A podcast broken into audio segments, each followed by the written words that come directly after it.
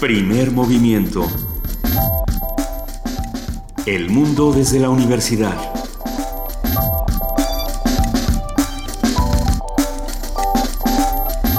Muy buenos días, son las 7 de la mañana con 3 minutos, es 28 de junio y estamos arrancando con primer movimiento. Querido Benito Taibo, muy buenos días. Querida Luisa Iglesias, un placer desde Radio UNAM.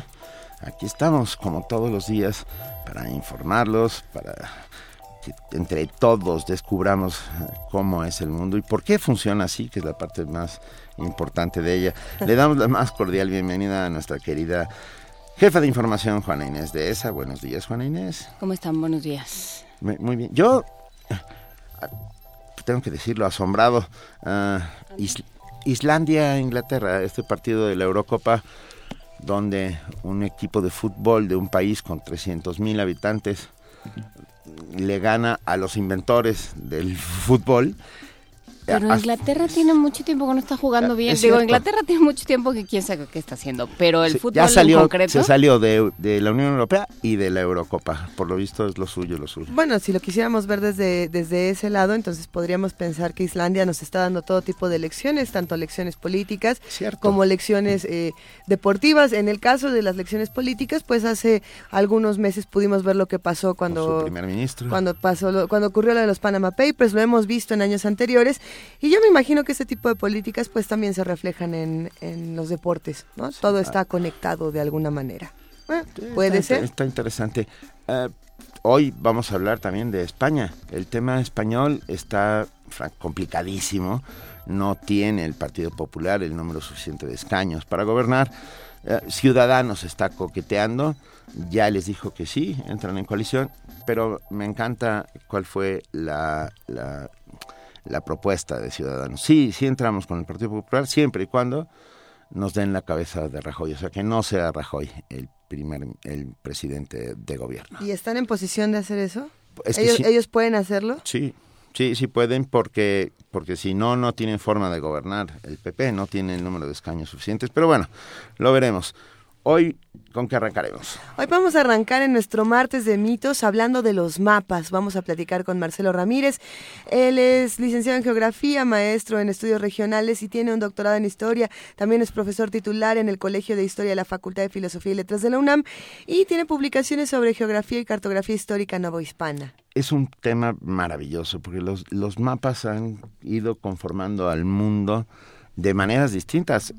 Quiero decir, gracias. Hay una mapoteca que ustedes tienen que conocer, porque es uno de los lugares más bellos de nuestra ciudad, que además quedó en medio, es una suerte de isla en medio de la nada.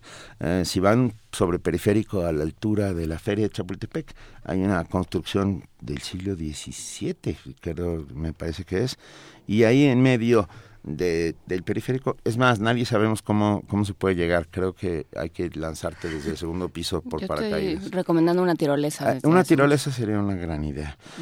Tendremos la colaboración del Programa Universitario de Estudios de la Diversidad Cultural y la Multiculturalidad con Mirna Cunningham doctora honoris causa por nuestra universidad, y nos habla sobre la importancia del fortalecimiento de los liderazgos femeninos indígenas en América Latina. Y esto es a propósito de la séptima edición del Diplomado Intercultural para fortalecer el liderazgo de las mujeres indígenas. Estamos preparando nuestra nota nacional y vamos a compartir con ustedes en unos minutos más cómo será esta discusión, porque vamos a estar hablando precisamente de lo que ocurre con Serapaz. Pero en nuestra nota internacional hablaremos de las elecciones en España. Vamos a hablar con el doctor Alejandro Alejandro Chanona. Él es doctor en ciencia política y maestro en estudios políticos europeos por la Universidad de Essex, Inglaterra. Licenciado en Relaciones Internacionales por la Facultad de Ciencias Políticas y Sociales de la UNAM, así como profesor investigador en el Centro de Relaciones Internacionales de la Facultad de Ciencias Políticas y Sociales de la UNAM.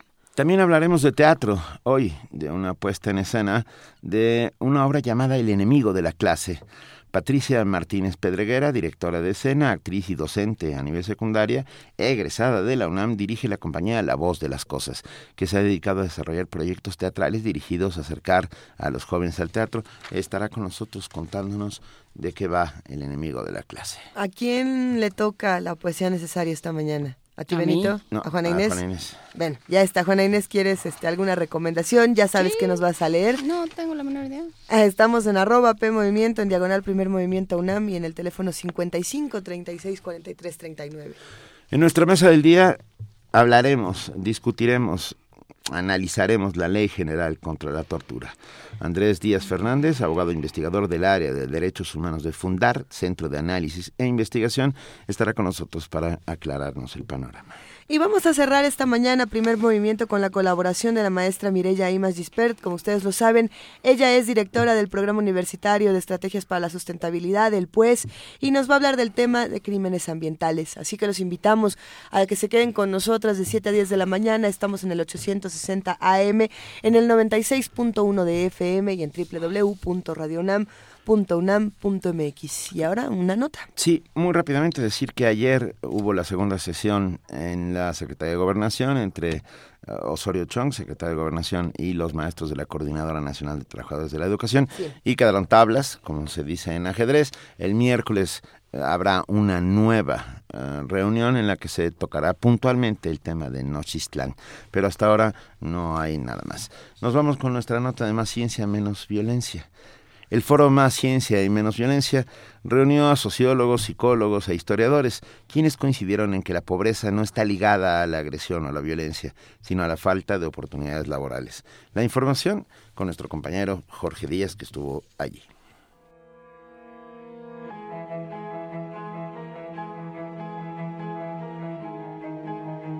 La violencia es aprendida. Se puede combatir y erradicar a través de la educación, ver televisión, sobre todo la programación de los canales privados fomenta la agresividad.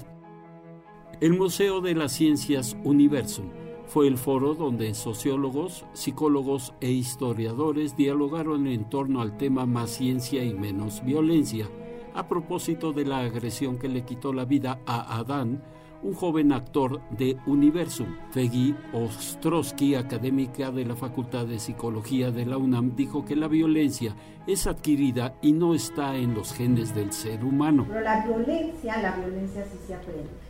La violencia es una agresión que está hipertrofiada y que tiene la intención de causar un daño físico, psicológico en los demás. Y no todos somos violentos, hay formas de inhibir esa violencia.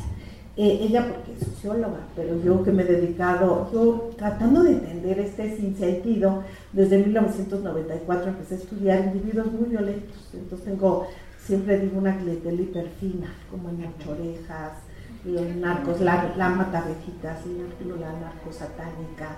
Los ponentes coincidieron en que la pobreza no está ligada a la agresión o la violencia, sino a la falta de oportunidades laborales, mala distribución de la riqueza y la necesidad de la sociedad para ser escuchada, como lo mencionó el doctor René Jiménez Ornelas, académico del Instituto de Investigaciones Sociales de la UNAM.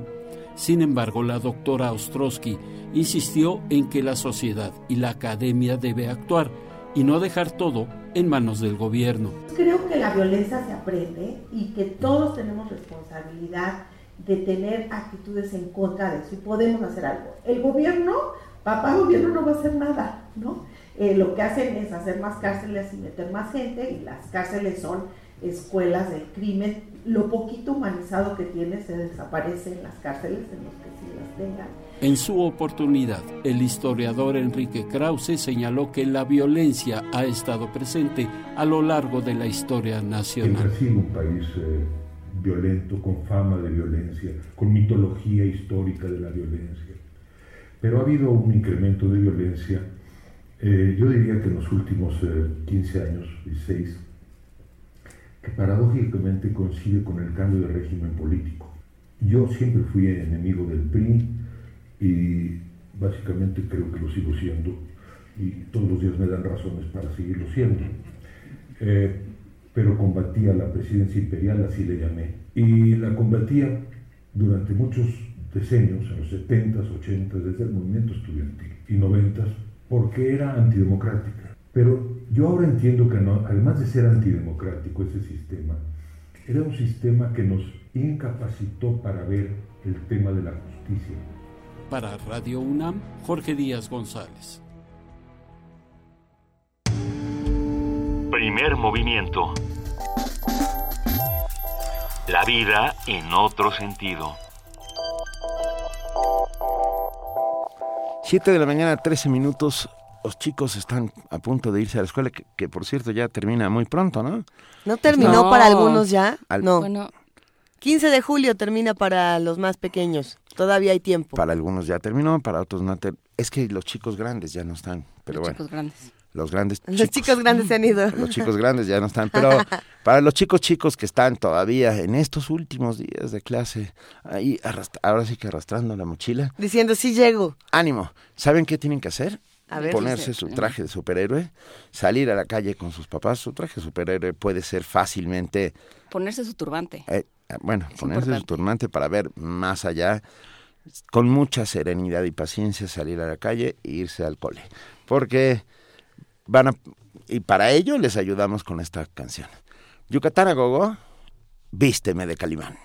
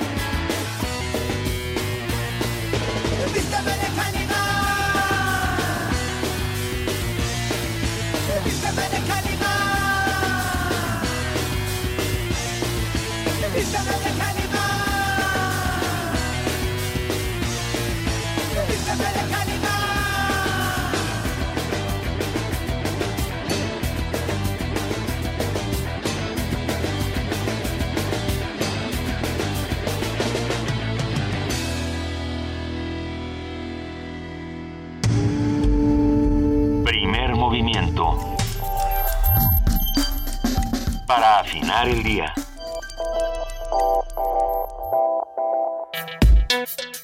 Martes de mitos. Es una representación gráfica y métrica de toda la superficie terrestre o parte de ella sobre un plano. Los objetos se representan mediante símbolos convencionales, colores, líneas y curvas de nivel que especifican las dimensiones y otras características de los elementos cartográficos. Ante la imposibilidad de representarlo todo en un mismo mapa, existen distintos tipos de cartografías, donde se detallan los elementos relevantes según la función de cada mapa. Así encontramos a los planisferios, los mapas topográficos, geológicos, demográficos, climáticos, entre muchos otros. Pero ¿qué nos dicen los mapas de la forma en que entendemos nuestro lugar en el mundo? ¿Qué tecnologías se han usado para realizarlos? Hoy hablaremos sobre la importancia de los mapas. Y para ello está con nosotros Marcelo Ramírez, licenciado en Geografía, maestro en Estudios Regionales, doctor en Historia, también profesor titular en el Colegio de Historia de la Facultad de Filosofía y Letras de la UNAM y además cuenta con publicaciones sobre geografía y cartografía histórica novohispana. Muy buenos días, Marcelo Ramírez, gracias por estar con nosotros. Buenos días, gracias por la invitación. Estamos encantados porque además los mapas son sin duda fascinantes y particularmente los mapas ah, aquellos que fueron creados sin tecnologías eh, como las que hoy tenemos y que por lo tanto eh, tuvieron que haber... ¿Cómo se hicieron? Esa es la pregunta. Quería llegar a ello. Sí, porque en nuestros días los mapas son muy técnicos en verdad se han convertido en complejos tecnológicos que a veces es muy difícil que el público en general los comprenda. Pero nuestros mapas del pasado, sobre todo, son imágenes. Más que signos o procedimientos técnicos, se trata de composiciones visuales que nosotros tratamos de entender. Más aún cuando se trata de mapas pues hechos a mano, mapas manuscritos, también puede ser mapas impresos pero nosotros trabajamos sobre todo con la comprensión, el análisis de mapas hechos a mano, incluso por artistas indígenas de México. A mí me, me, encantan y me parecen una maravilla, pero ¿cómo fueron hechos? Quiero decir, ¿cómo los primeros mapas que tenemos, por ejemplo, de la República Mexicana, eh, cómo fueron hechos? ¿Cómo fueron realizados?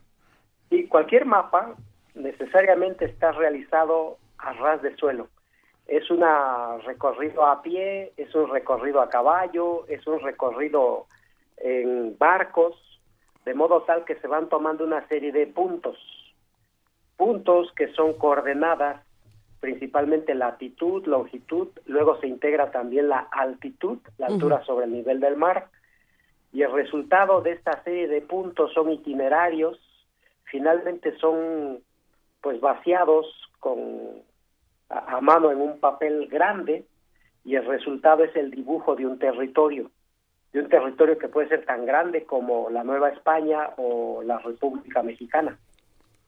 Y que muchas veces está, eran bastante precisos y correctos. Y el nivel de precisión es muy grande, sobre todo en la latitud, que es la distancia norte-sur, es la distancia al polo norte o es la distancia al Ecuador la distancia en el sentido este-oeste, la distancia de, de, un meridiano cero al punto donde nos encontremos, esa medición fue más errática. Es una medición que tardó mucho tiempo en lograrse. Los mapas muy precisos en sentido oriente-poniente son de la segunda mitad del siglo XVIII, sobre todo del siglo XIX. Y pensando entonces en cómo han, cómo han evolucionado los mapas y cómo podríamos separarlos actualmente, quizá en, en el mapa como un objeto, este mapa que se hace a mano, este mapa que podemos apreciar con una técnica impresionante, y los mapas que de pronto, pues sí, nos podemos encontrar en nuestras tecnologías móviles y que lo que tienen es una facilidad de acceso, eh, pues grande, es decir, no solamente podemos encontrar una aplicación que nos lleve por las calles de la Ciudad de México, sino mapas de las estrellas, por ejemplo, que tienen esta capacidad lúdica que a veces en el papel la gente quizá ya no está acostumbrada a tener. Eh, ¿cómo, ¿Cómo compiten estos, dos, eh, estos dos abanicos de mapas? Es muy interesante la observación, la pregunta, porque nos lleva a comparar dos formas de movilidad pues muy distintas. En nuestros días muchas personas pueden tener acceso a lo que conocemos como un GPS, estos localizadores que nos permiten con mucha facilidad saber en qué latitud, en qué longitud, en qué altura sobre el nivel del mar nos encontramos. Paradójicamente, estas guías de itinerarios que nos permiten con facilidad desplazarnos en la Ciudad de México a pie o en automóvil, sin embargo, no nos dan tanta habilidad para ubicarnos espacialmente. Es más, se podría decir que son espaciales. A diferencia de la movilidad del peatón de hace 50 años, de hace 30 años, o por supuesto de hace varios siglos, que tiene una gran capacidad para ubicarse en el espacio y definir itinerarios. Hay quienes dicen que la capacidad de ubicarnos en el espacio y hacer mapas es como innata, pero con, en nuestros días podríamos decir que esto se ha eh, disminuido mucho en la capacidad humana. Hay algunos geógrafos incluso que proponen que nuestra educación es bastante aespacial, que no nos ayuda a ubicarnos en el espacio y hacer mapas. Cierto. En cambio, la habilidad de un campesino, la habilidad de un cazador, es siempre ubicarse en el espacio y por lo tanto con mucha capacidad para definir itinerarios. La definición de un itinerario nos lleva a la pues confección de un mapa. Y hay una, por supuesto hay una lectura para, para hacer un mapa, hay una lectura de, de, los elementos de la naturaleza, ¿no? Las estrellas o, ciertos accidentes geográficos, etcétera. Pero también hay una lectura política y social. Estoy pensando en el Finisterre, por ejemplo, ¿no? estos mapas que decían, después de eso ya se acaba el mundo, ¿no? Hay una enorme cascada en donde todo mundo se hunde. Sí, los mapas son, digamos, una antropología del espacio son mucho más que una solución técnica o una representación física. El mapa, en principio, nos ubica en un entorno inmediato, el río, el valle, el horizonte de montañas que nos rodean. También a partir de la ubicación en las constelaciones celestes. Pero más que un diseño técnico, nos ayuda a construir una imagen del mundo es una manera de ubicar en dónde estamos, de dónde venimos, a dónde vamos. Y estas preguntas son mucho más que un problema geográfico. Nuestros compañeros antropólogos y filósofos nos dirían que son problemas ontológicos, ¿no? Que nos ayudan a preguntarnos, pues eso, quiénes somos, de dónde venimos, a dónde vamos, también en un sentido más profundo y más espiritual y no solamente cartográfico. Sí, si pensamos en el norte y el sur, o sea, en esta en esta construcción ideológica que se ha hecho del norte y el sur, pues es responde qué tanto responde a una realidad física y geográfica y qué tanto responde a una construcción que se ha que se ha ido formando histórica y sociológicamente a través del tiempo. Claro. El norte, podríamos decir, es una realidad física, está ahí. Uno ve un planisferio o un globo terráqueo y puede decir, bueno, el norte es arriba, el sur abajo. Pero ha habido culturas, los mapas árabes, por ejemplo, que representan el sur arriba, por lo tanto el norte abajo. Y entonces decimos que son mapas suriados. ¿Mapas suriados? Mapas suriados, porque el sur está en la parte alta. Como también decimos mapas orientados, porque la parte alta del mapa da al oriente. Entonces es una convención cultural, no es algo natural, no es algo que inevitablemente tenga que ubicar el norte en la parte de arriba. Y más aún cuando el norte está asociado, como se ha dicho tradicionalmente, a pueblos de color, a las sociedades civilizadas que son pues Canadá y Estados Unidos en América, Europa y sobre todo la Europa occidental en el caso de el continente europeo. El norte, asociado a arriba, está pues definido como el espacio de la civilización. Y el sur son los pueblos de color. El sur son los pueblos colonizados. Es toda esa franja intertropical, la franja que va del trópico de Cáncer al trópico de Capricornio y que alguna vez se definía como el cinturón del hambre. Son los pueblos donde se extiende la pobreza, los estados fallidos, pero son construcciones culturales de larga duración. El norte está asociado a un significado, también el sur, también el oriente, también el poniente. Si en principio son distribuciones espaciales de un mapa, sin embargo acaban siendo construcciones culturales que le dan significado al espacio y a los pueblos que en ellos habitan. E, e, esta lógica funciona muy bien para América. Ah, Marcelo, pero no para pero no para Europa, ¿no? Porque de ahí venían los bárbaros del norte. Sí, ah. pero también hay varias Europas, ¿no? es que cierto, y varias Asias. Y varias Asias. Es como esto que nos enseñaba Edmundo Gorman, que así como en la invención de América, pues también hubo la invención de Europa, la invención de África, la invención del, de Asia, la invención del mundo.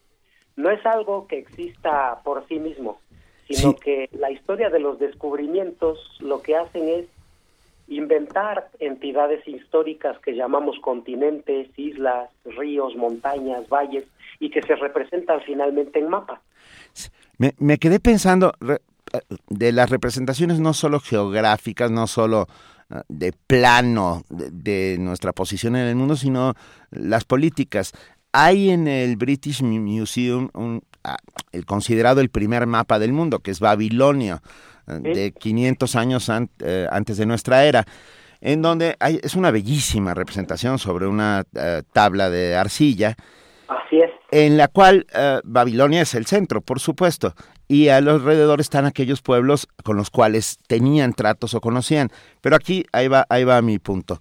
Ah, habla de Armenia, bueno, de lo que era Armenia, ¿no? Asiria, uh, Uratú, Javán, que era Yemen, pero a pesar de que ellos conocían a, egipcios y persas, no los ponen en el mapa porque estaban peleados con ellos. Entonces, esta representación política del mundo también es muy importante, ¿no? Sí, es un geocentrismo, ¿no? Eh. Es como que es un etnocentrismo. Cada pueblo o cada ciudad se presenta en un mapa como el centro del mundo, como alguna vez fue el centro también Jerusalén en los mapas medievales o en los mapas árabes del Islam, la Meca es el centro, Tenochtitlan era el centro en algunos mapas, como que siempre existe este sentido de construir la imagen del mundo necesariamente a partir del lugar donde se ubica el cartógrafo. El autor del mapa es el productor de una imagen en donde su pueblo, su ciudad ocupan el centro del universo, incluso de todo el universo y no solamente de la Tierra, ¿no?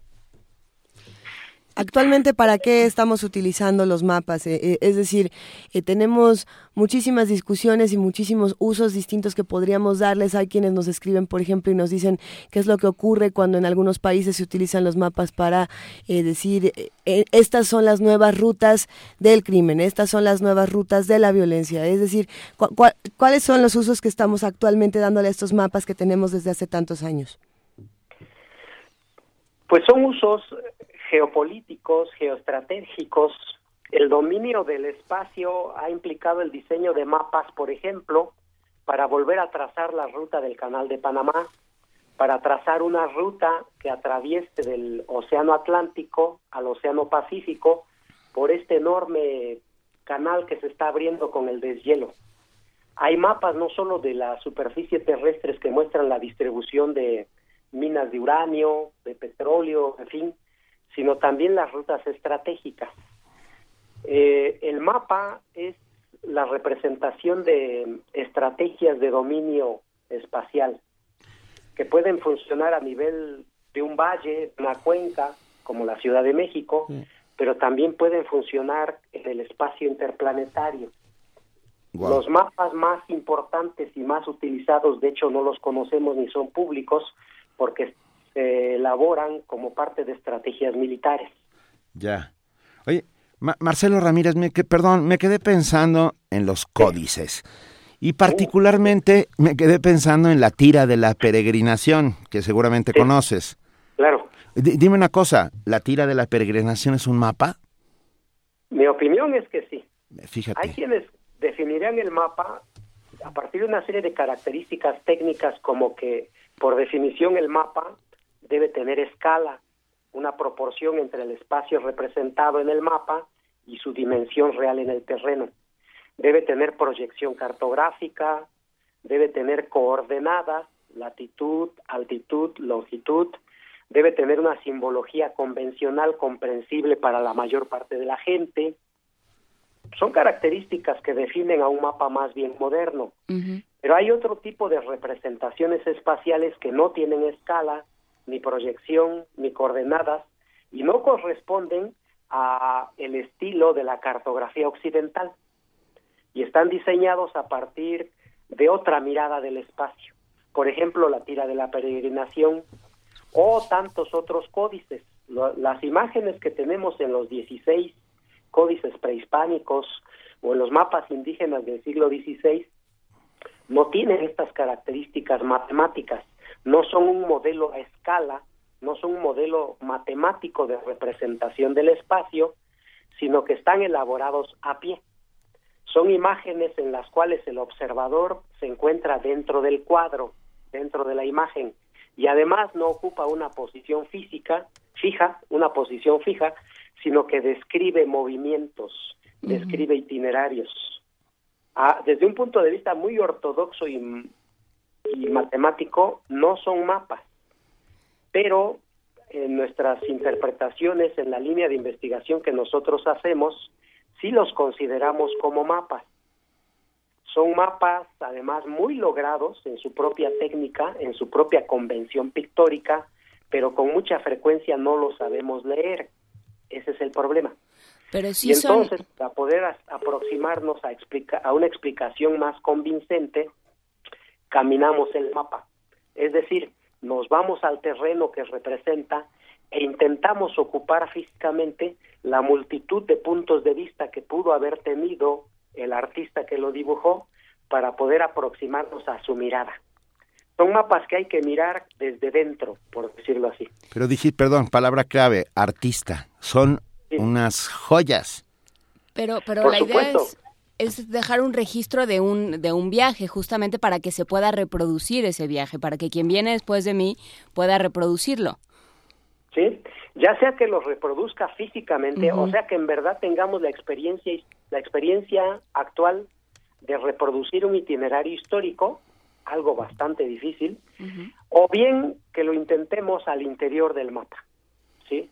El artista que dibujó ese mapa, esa representación espacial, está dibujando sobre todo una imagen.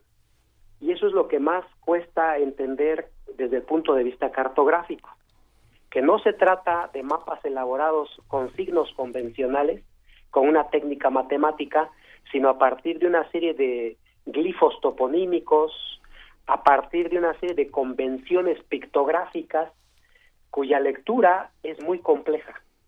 Y sin embargo, pues nuestro reto es cómo interpretarlo de manera pues lo más aproximada posible a la intencionalidad del artista. Y me, gustaría preguntarte, Marcelo Ramírez, también eh, por los mapas de las cosas que nunca existieron. Tenemos eh, una serie de mapas que a muchos nos encanta visitar. Nunca jamás. de, espacios, que viven en nuestra imaginación, que vienen a veces de la literatura, a veces de otras manifestaciones artísticas y, que podemos encontrar en, distintos espacios. Cuéntanos, ¿qué, qué, qué mapas recuerdas que vengan de la imaginación?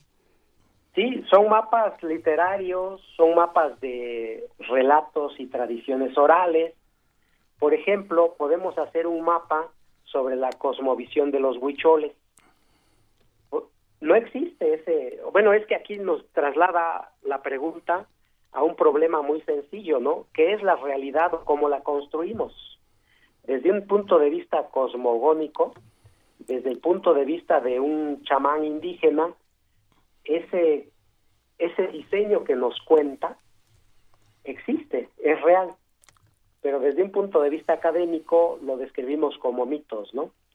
Sí, claro que hay mapas del imaginario, el concepto de mapa mm, ya no solo aplica a una realidad objetiva, experimental, aquello que en verdad existe fuera de nosotros, sino también, por supuesto, nos ayuda a entender imaginarios colectivos, ya sea de sociedades arcaicas y tradicionales que elaboran toda, toda una imago mundi, toda una imagen del mundo, sino también del peatón urbano. Hay quienes llaman a esto mapas mentales, a través de una percepción del espacio que varía de una persona a otra, que varía de una cultura a otra. Todos podríamos hacer un mapa mental, podríamos construir un mapa que describimos con nuestro relato o que podemos convertir en un dibujo o tal vez en una foto. Sí. Los, La literatura está llena de ejemplos fascinantes, ¿no? ¿Dónde se encuentra Macondo? ¿Dónde está Comala? Sí. ¿Podrían algún geógrafo decirnos algún ejemplo concreto de dónde se encuentra? Y sin embargo no nos logra responder. Ah, estamos hablando de itinerarios literarios, estamos hablando de imaginarios en donde vemos que la construcción que se realiza a través de una poesía o de un cuento, de una novela, con mucha frecuencia nos ayuda a comprender el mundo más que nuestra propia experiencia vívida. Es más importante incluso que lo que llegamos a ver en un mapa del mundo del mundo objetivo. Y entonces, ¿cuáles son los mapas que nos hace falta hacer? Ya sean de la imaginación o de lo real, ¿cuál es el mapa que todavía no hemos hecho y que tendríamos que estar preparando? Los mapas que, que más nos urgen son mapas de geopolítica, son mapas que nos ayuden a entender el deterioro de los recursos naturales, el agotamiento de los mantos acuíferos, la ampliación de la mancha urbana, esos mapas que nos ayuden a entender el límite que hemos rebasado de los ecosistemas. Las catástrofes ambientales se van a suceder con mucha más frecuencia, ya lo estamos viendo. Necesitamos mapas muy didácticos que la población en general y no solo los especialistas puedan comprender. Yo presentaría en primer lugar esta línea de trabajo, mapas del agotamiento ambiental. Me, gusta. Y al lado de esto ubicaría yo una segunda línea que tendría que ver con ese mundo confuso, violento y caótico en el que vivimos. Como un mapa a un ciudadano, a un niño, por ejemplo, también a un adolescente, cómo nos podría ayudar que nosotros hiciéramos nuestro mapa. Un mapa en el cual representáramos nuestro lugar en el mundo, por ejemplo, nuestro lugar en la casa, el mapa de la casa a la calle, el mapa de, de la casa a la escuela, y esto nos ayudaría muchísimo a entender cómo cada persona percibe la violencia a través del espacio, cómo cada persona tiene una frontera, cómo defiende una intimidad con frecuencia invadida, cómo se destruye de manera cotidiana eh, pues la intimidad. Y eso es una forma de violencia a través de imágenes, a través de ruidos, el ruido, por ejemplo. El mapa no solo es algo visual, también es algo auditivo. Nuestro concepto actual de mapa es muy rico, es tiene muchos significados y nos ayudarían mucho a ver cómo cada persona está viviendo el desmoronamiento de una estabilidad, si es que alguna vez la hubo, ¿verdad? Y por otra parte, la como imposición de una forma de vida bastante deshumanizada, ¿no? Con todo esto que estás diciendo, yo me, quedé pensando ya en el mapa de los bosques que ya no existen, por ejemplo.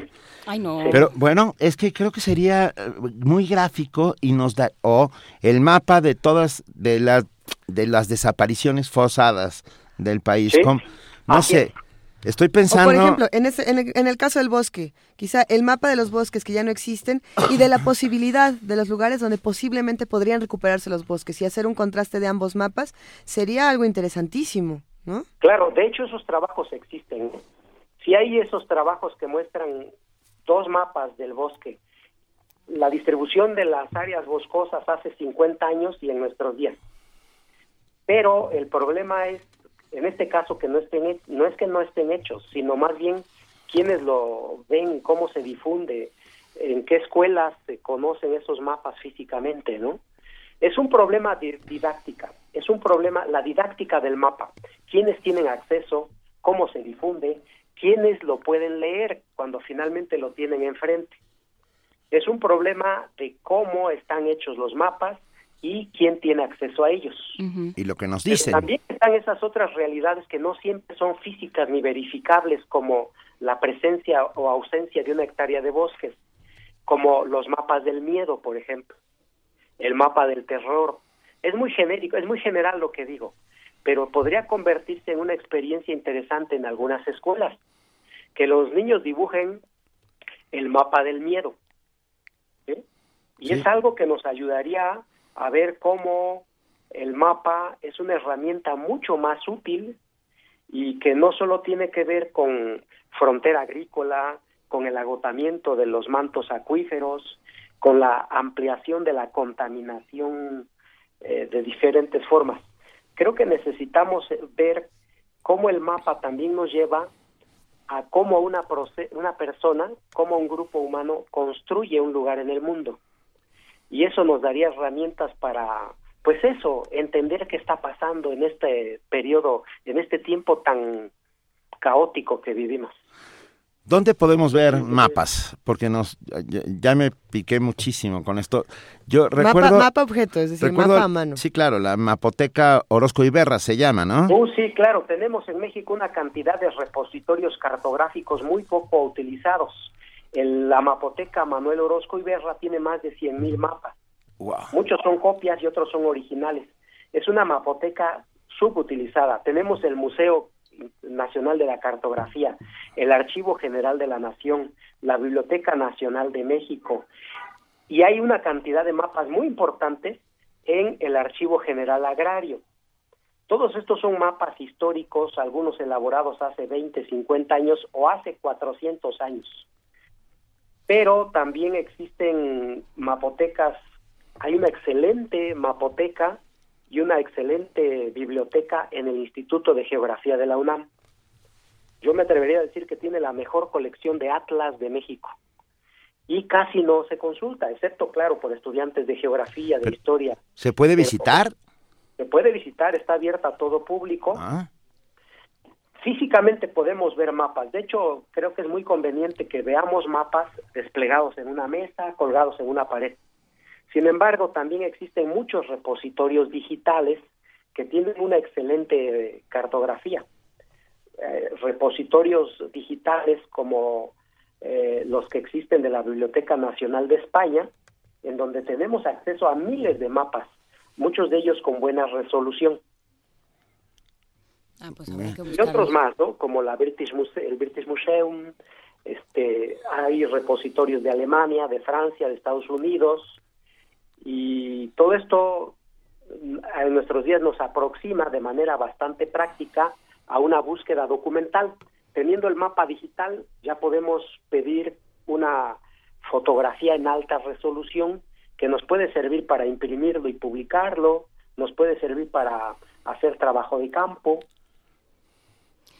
Nos pues, gusta, nos, gusta. mucho esta conversación quiero, ah, me quedé pensando en un mapa de pasiones humanas, en un mapa de poesía. Mapa de conocimiento, mapa, de, conocimientos. Creo que hay, que tiene inmensas, inmensas posibilidades. Un mapa de la música, Un mapa de la música, o, tu propio mapa del amor, ¿no? Y vas poniendo eh, chinches de colorcitos. sí. ¿Por qué no? sí, por supuesto que claro. donde tienes... a ver. El mapa del cuerpo humano. También. Lo cual no es nada novedoso, porque desde la más remota antigüedad se ha hablado del cuerpo humano como un microcosmos, como por lo tanto un mapa que tiene sus centros y periferias. ¿Cómo construiría cada uno de nosotros un mapa de su cuerpo, por ejemplo? Que es mucho más que el dibujo del cuerpo humano. ¿eh? Humani corpori fábrica. Sí, Ah, por ejemplo. Oye, qué maravilla. De verdad estamos encantados, Marcelo Ramírez.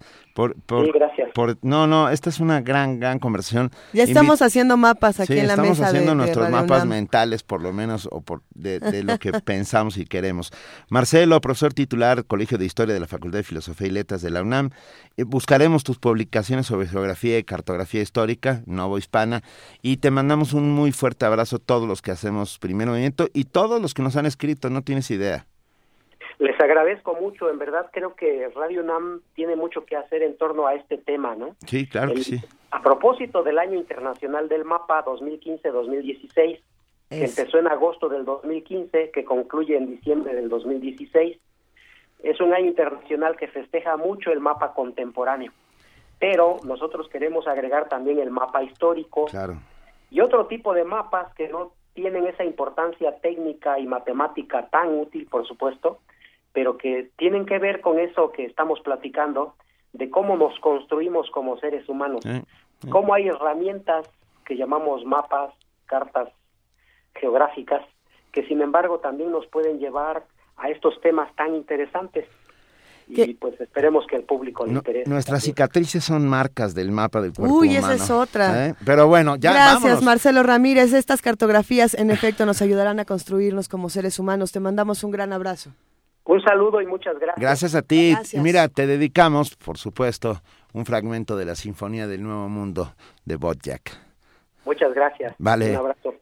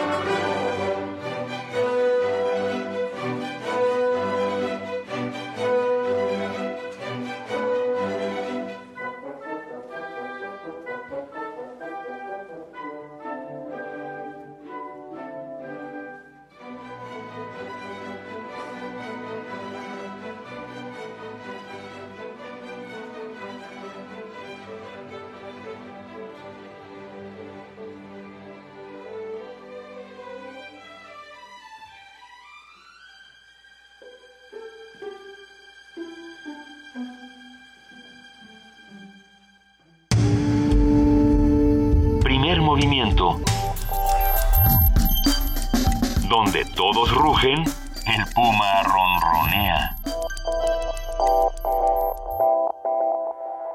Son las 7 de la mañana con 51 minutos. Nosotros estamos aquí en la cabina de Radio UNAM en primer movimiento a través del 96.1 de FM, del 860 de AM y de www.radiounam.unam.mx. Son muchas cosas las que nos escriben. Muchas gracias a todos. De verdad, creo que esta conversación sobre mapas fue maravillosa. Mir García dice, qué gran plática. Gracias, gracias a ti. Rocío Castillo dice, para que los mapas lleguen a todos tienen que estar bien redactados, entre comillas, cartografía igual a arte y ciencia.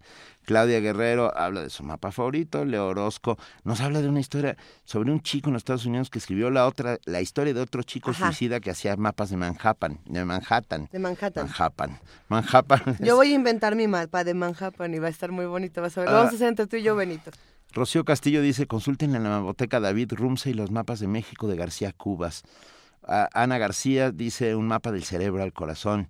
Uh, Está bellísima nuestro timeline el día de hoy. Además de estos comentarios, nos gustaría llenarlo de mapas. Suban, por favor, compartan con nosotros en Twitter las imágenes que tengan de estos mapas que les recuerden algo importante. Sean mapas de la imaginación, sean mapas, de, de, la, la terrible realidad también. Las dos cosas. Mira, a, ver, ¿qué, qué nos Roberta Flack dice, también es interesante la propuesta feminista de, de, ciudades seguras. Mapea puntos de riesgo de violencia contra las mujeres. Y, y justo, justamente por eso, Roberta, yo apuntaba esta pregunta al doctor, porque recuerdo muchísimo lo que estaba pasando tanto en Tamaulipas como en Ciudad Juárez, cuando se, de hecho se hicieron aplicaciones con mapas donde se, donde se señalaban precisamente los puntos de violencia para el paso seguro de mujeres que estaban en peligro de feminicidio, de personas que estaban en peligro de violencia extrema. Eso me parece algo que tendría que continuar, y bueno, que de hecho continúa, pero que deberíamos difundir de muchas maneras distintas. Esa es la defensa que hay también para los mapas que se dan en tecnologías. Hay, una leyenda urbana sobre un mapa para cruzar la frontera con los Estados Unidos, que se supone que te venden. Ah, ah sí. Sí, un mapa mítico que obviamente no existe, en que te dice la ruta segura para, para poder cruzar la frontera, pero no, es, una leyenda. Tenemos regalos.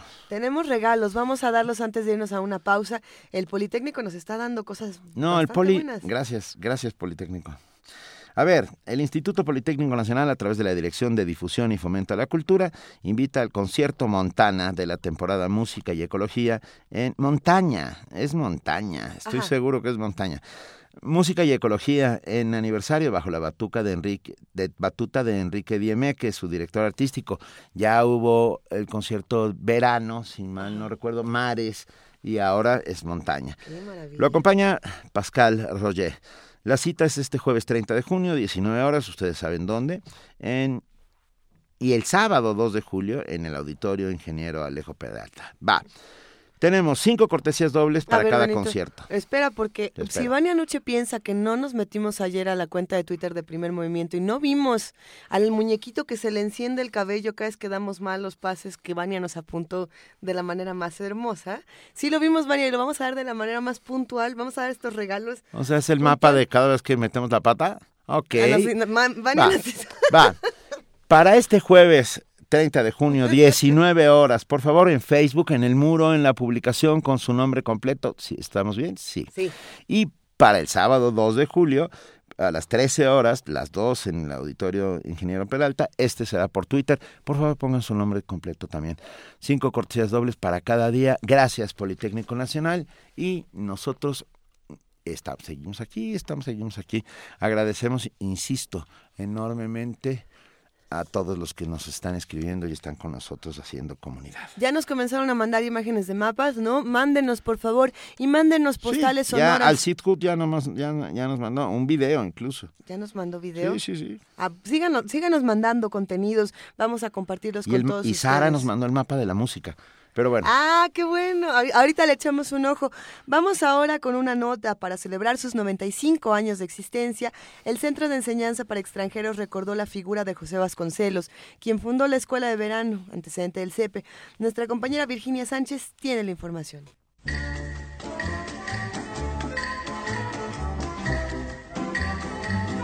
José María Elvino Vasconcelos Calderón es una de las más destacadas figuras de la vida política, educativa y cultural de la primera mitad del siglo XX en México.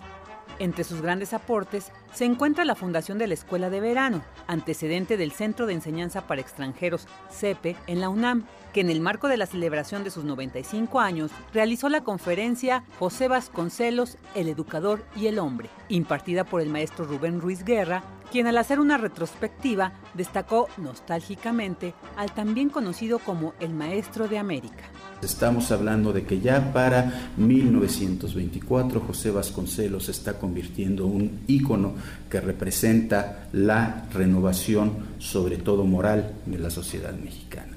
Ahora cuando estamos nosotros en una crisis verdaderamente impresionante de valores social, en buena medida económica, etcétera, cuánta falta nos hace una figura que nos haga pensar hay dignidad, hay valores morales, hay un camino que podemos seguir y que podemos hacer propio y que con él podemos construir una sociedad mejor.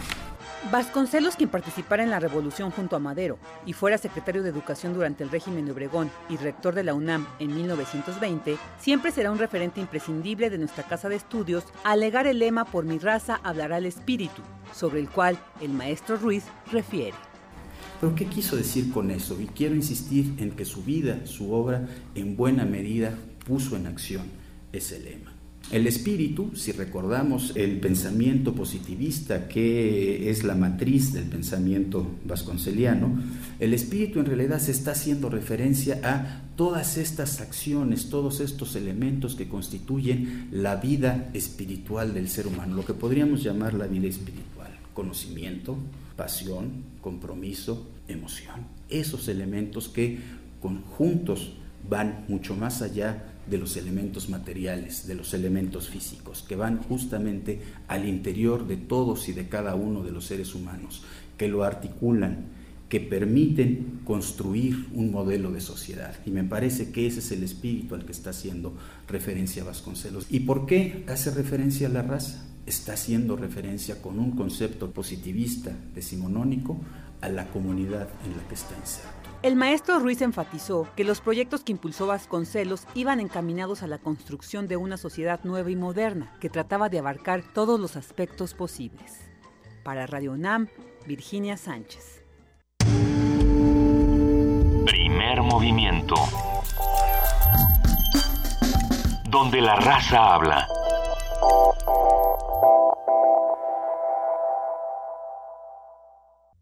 Radio UNAM te invita a la exposición Me Mola Mogollón. Me Mola Mogollón. Obras del artista Antonio de la Rosa.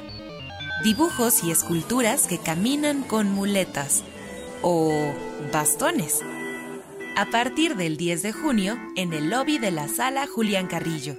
Te esperamos en Adolfo Prieto 133, Colonia del Valle. Entrada libre. Radio UNAM.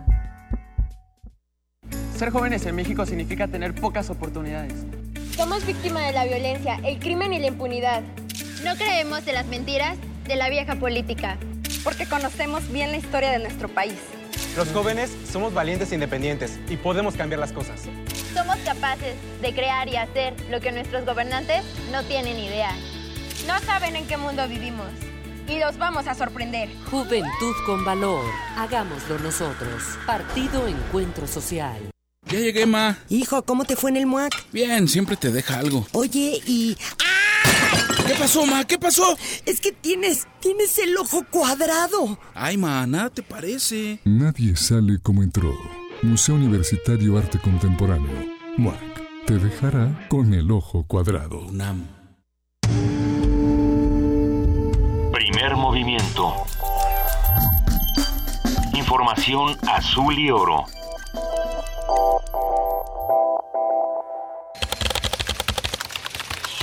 Informativo. La UNAM.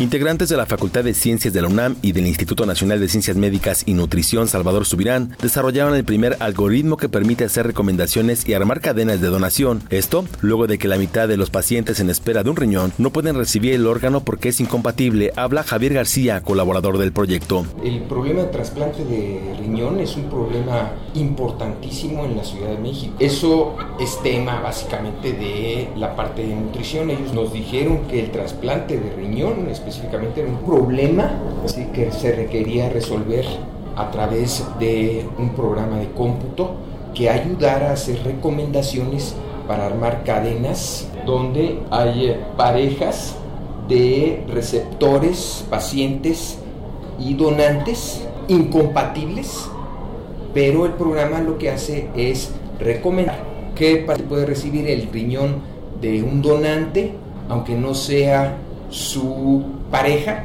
de tal forma que un grupo de personas pudieran ser este, beneficiadas de esta recomendación que hace la computadora. Nacional. Amnistía Internacional informó que en México las policías y Fuerzas Armadas tienen la práctica habitual de torturar y acosar sexualmente a las mujeres durante el proceso de detención y reclusión.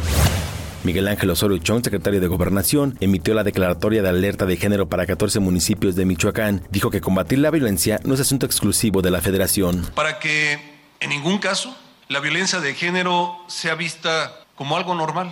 Sí, eso pasa en la mayoría de los municipios, sino como un hecho, así se debe de ver, retrógrada e indignante, como un hecho de barbarie. Es que este debe de ser un tema de Estado para defender a las mujeres y no para atajar políticamente el tema. Este debe de ser el conducto que nos lleve a desterrar para siempre el tema de la, de la violencia de género. Si evitamos su politización, ténganlo por seguro. Vamos a resolverlo de raíz y para siempre. Arely Gómez, Procuradora General de la República, sostuvo que la corrupción es un lastre que el país arrastra desde hace mucho tiempo. Dijo que la única forma de erradicarla es que los servidores públicos acepten mayor vigilancia a su labor. Es por eso que les pido a organizaciones, especialistas y miembros de la sociedad civil que nos acompañen, no solo hoy en este ejercicio, sino que participen en un diálogo abierto y permanente centrado en generar políticas útiles a favor de la honestidad y la integridad. La Organización de Naciones Unidas para la Infancia informó que en México cerca de 21 millones de niños menores de 17 años viven en pobreza, en tanto el 23% de las mujeres menores de edad viven en pareja. Agregó que los estados con mayor matrimonio infantil son Chiapas, Guerrero y Oaxaca. Economía y finanzas. El Servicio de Administración Tributaria identificó a 52 contribuyentes sin registro federal de contribuyentes involucrados en los Panama Papers. Ernesto Luna, administrador central de autoridades del organismo, señaló que procederán en caso de detectar irregularidades. Internacional. La canciller alemana Angela Merkel aseguró que la Unión Europea es lo suficientemente fuerte para sobrevivir a la salida del Reino Unido de la organización. Y esto significa, decía Merkel, y todos estamos de acuerdo, que no habrá negociaciones formales o informales para abandonar la UE antes de que la Unión Europea reciba la petición de salida. Por su parte, el presidente de Francia, François Hollande, pidió que Londres abandone lo antes posible el bloque europeo para evitar la incertidumbre. Nada es peor que la incertidumbre, dijo, y la incertidumbre puede derivar en comportamientos políticos y financieros irracionales. En tanto, el primer ministro italiano Matteo Renzi respaldó a los mandatarios europeos. Dijo que no se debe perder más tiempo para encontrar una respuesta al Brexit. Si volta página. Tomamos nota de lo que el Reino Unido ha decidido. Pasamos página. No podemos perder más tiempo. Como ya he dicho, debemos respetar las reglas y las decisiones del pueblo soberano y pensar en una estrategia para los meses futuros. Hasta aquí el reporte. En una hora más información. Radio UNAM. Clásicamente informativa. Primer movimiento donde todos rugen, el puma ronronea. Son las 8 de la mañana con 5 minutos. La semana pasada se llevó a cabo el foro Todo con, por edu con Educación, perdón. Todo con ah, educación. Todo con Educación. Una Reflexiones sobre la reforma educativa, un espacio verdaderamente privilegiado en el cual se habló sobre la reforma educativa y en el, en el que tuvimos invitados importantísimos, dos maestros de, de la Coordinadora Nacional de Trabajadores de Educación, René Santiago y José Raciel Gutiérrez, y dos especialistas en el tema de pedagogía y, educación, Manuel Gilantón y Roberto Rodríguez. Ah, Benito, ¿tú estuviste ahí? Yo estuve ahí, tuve la enorme fortuna de poder ser moderador junto con nuestra compañera Abril Alzaga. El caso es que eh, se, ha transmitido en TV UNAM y en Radio UNAM durante estos días y ahora tenemos unas cápsulas que les vamos a presentar durante toda la semana y con gusto ahí va la primera de estas cápsulas del foro Todo con Educación, reflexiones sobre la reforma educativa. Radio UNAM presenta Mesa de debate. Todo con educación. Reflexiones sobre la reforma educativa profesor René Santiago de Jesús, de la instancia de la Coordinación Nacional de la CENTE, de la sección 14 Guerrero. Y donde participen los diferentes actores. ¿De quiénes estoy hablando? De los padres de familia, de los alumnos, de los investigadores académicos y la sociedad en general que participe en esta construcción de un verdadero modelo educativo que necesita nuestro país de México. Entonces, en este proceso nosotros hemos mantenido tres años de resistencia como coordinador. Eh, en este proceso también le hemos demostrado al gobierno federal que al, al, querer imponer esta ley, pues están pasando consecuencias graves. Tenemos compañeros presos políticos, tenemos compañeros desaparecidos, tenemos compañeros este, caídos, pero que eso no nos detiene a nuestra idea central que es la abrogación de la reforma educativa. Mesa de debate. Todo con educación. Reflexiones sobre la reforma educativa. Primer movimiento la vida en otro sentido. Son las 8 de la mañana con 8 minutos y es momento de que hablemos con nuestros amigos del Programa Universitario de Estudios de la Diversidad Cultural y la Interculturalidad. Vamos a hablar hoy con una invitada muy especial. Se trata de Mirna Cunningham. Ella es doctora honoris causa por nuestra universidad 2010. Eh, el tema que va a tratar esta mañana es la importancia del fortalecimiento de los liderazgos femeninos indígenas en América Latina a propósito de esta séptima edición del Diplomado Intercultural para fortalecer el liderazgo de las mujeres indígenas. Mirna, buenos días, ¿cómo estás? Buenos días, mucho gusto. Muchas gracias por acompañarnos. Ah, a ver, sexta, séptima edición ya del Diplomado Intercultural para fortalecer el liderazgo de las mujeres indígenas. ¿De qué va? ¿De qué trata? El liderazgo, el fortalecimiento del liderazgo de mujeres indígenas es un programa, como ustedes ya han visto, ya vamos en la séptima edición y lo que hacemos es identificar a través de las redes de mujeres indígenas que hay en distintos países de la región y especialmente en México a jóvenes, a mujeres ya con, con experiencia como activistas para poder aumentar sus conocimientos sobre derechos humanos, derechos de las mujeres, derechos de los pueblos indígenas, sobre espiritualidad y cosmovisión indígena, participación política, movimiento social, movimiento indígena, eh, liderazgo, y ellas a lo largo del, del curso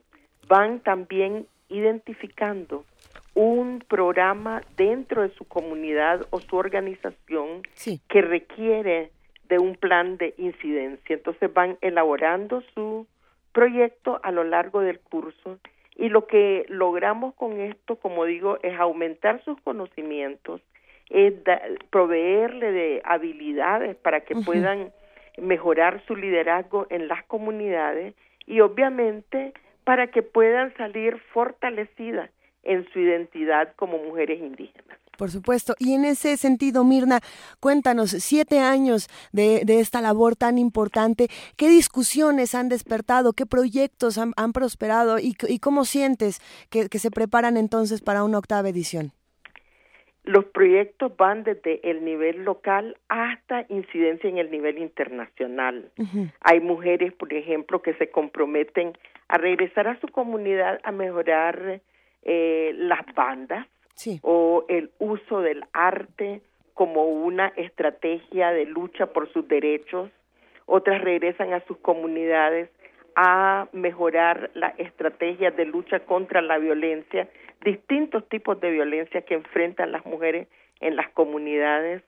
Otras mujeres se van comprometidas y hemos hecho un seguimiento. Otras también van a trabajar en proyectos nacionales de articulación entre mujeres indígenas y mujeres afrodescendientes. Otras han hecho incidencia para eh, promover procesos de soberanía y seguridad alimentaria e incluso hemos tenido planes de incidencia para poder cambiar algunos instrumentos dentro del sistema de Naciones Unidas. Por ejemplo, hay una campaña que este grupo de mujeres que han pasado por el diplomado han promovido dentro de la Comisión sobre el Estatus Jurídico y Social de la Mujer en Naciones Unidas, precisamente para que en el año 2017 esta instancia discuta el tema de fortalecimiento de mujeres indígenas. En fin, lo que hemos observado es que mejoran las capacidades de incidencia, pero principalmente logramos articular a mujeres indígenas desde, desde Chile, en este caso tenemos mujeres de 10 países de América Latina y de 10 estados en México y todas ellas se articulan y se fortalece la voz de las mujeres indígenas en la región. Mirna, eh, me, interesa mucho pensar que si uno le da seguimiento a proyectos como este, también hay una importancia de darlos a conocer con todas las personas que estamos alrededor para generar redes, redes de trabajo, redes de apoyo eh, que sirvan para, para alimentar estos proyectos para el año que viene y para los años siguientes. Eh, ¿Dónde podemos consultar todo lo que están haciendo? Este programa está siendo conducido a través del programa de la universidad, el programa eh, que de el programa México Nación multicultural, e intercultural dentro de la UNAM, pero también a través de la Universidad Indígena Intercultural del Fondo para el Desarrollo de los Pueblos Indígenas de América Latina y el Caribe. Entonces, esta, esta universidad tiene su sede en la Paz, Bolivia. Entonces, eh, tanto en la UNAM en México como a través de la Universidad Indígena Intercultural, eh, con su sede en el Fondo Indígena en México, en Bolivia, se puede obtener información. Y aquí también en México la otra contraparte es la Alianza de Mujeres Indígenas de Centroamérica y México es interesante todo lo que están haciendo y nos sumamos al apoyo que necesiten para proyectos como estos, a la difusión de los mismos. Mirna, eh, ¿dónde más podemos consultar más de lo que ocurre? Cuéntanos, por favor, eh, cuándo podremos tener más información. Bueno, estamos en esta semana concluyendo precisamente mañana aquí estamos en, en Quinta Soledad, aquí en Tlalpan y mañana precisamente las jóvenes van a tener una feria sobre conocimientos tradicionales en donde ellas van a presentar distintos tipos de conocimientos que tienen ellas eh, y practican en sus pueblos. Entonces se puede obtener información directamente de ellas. Este próximo viernes estarán presentando sus proyectos que están elaborando y eh, a través de, de, esta, de los distintos programas que he mencionado y directamente a través de las organizaciones de las mujeres se puede obtener información sobre ellas. ¿Ha cambiado mucho el panorama, doctora Cunningham, en los últimos años acerca del fortalecimiento en el liderazgo de las mujeres indígenas? Definitivamente lo que ha cambiado es la visibilidad y la capacidad de las mujeres. Las mujeres siempre han estado, las mujeres indígenas, siempre hemos estado activas en las luchas y en la de los pueblos indígenas, siempre. Lo que pasa es que el papel que jugábamos era un papel secundario.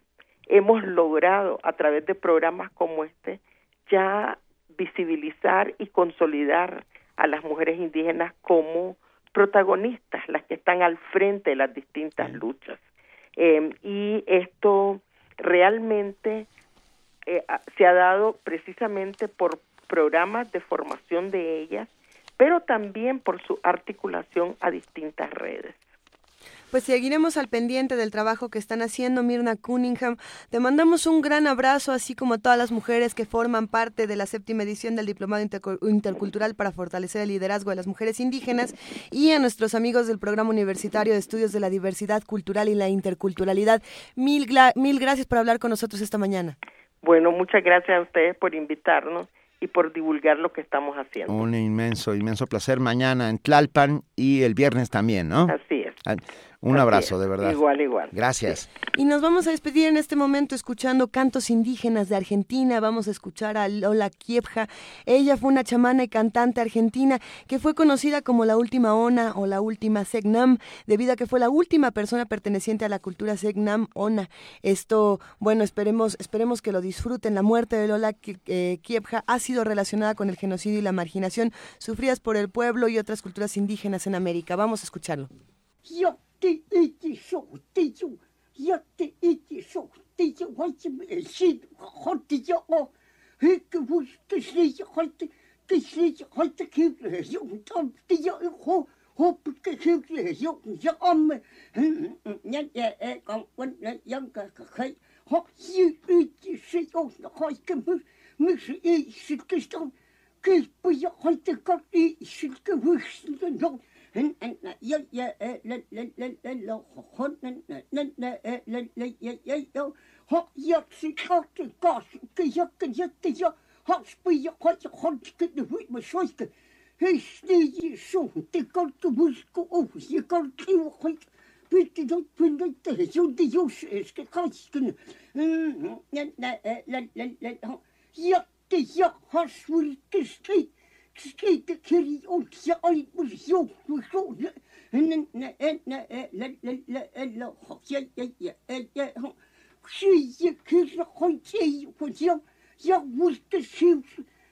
tusuuk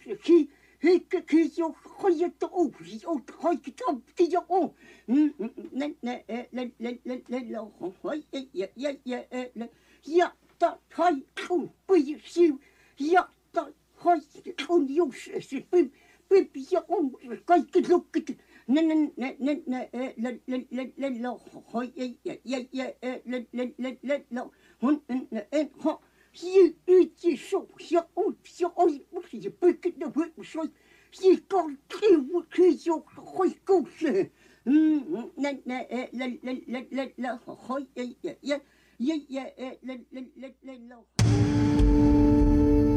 Primer movimiento. Donde todos rugen, el puma ronronea.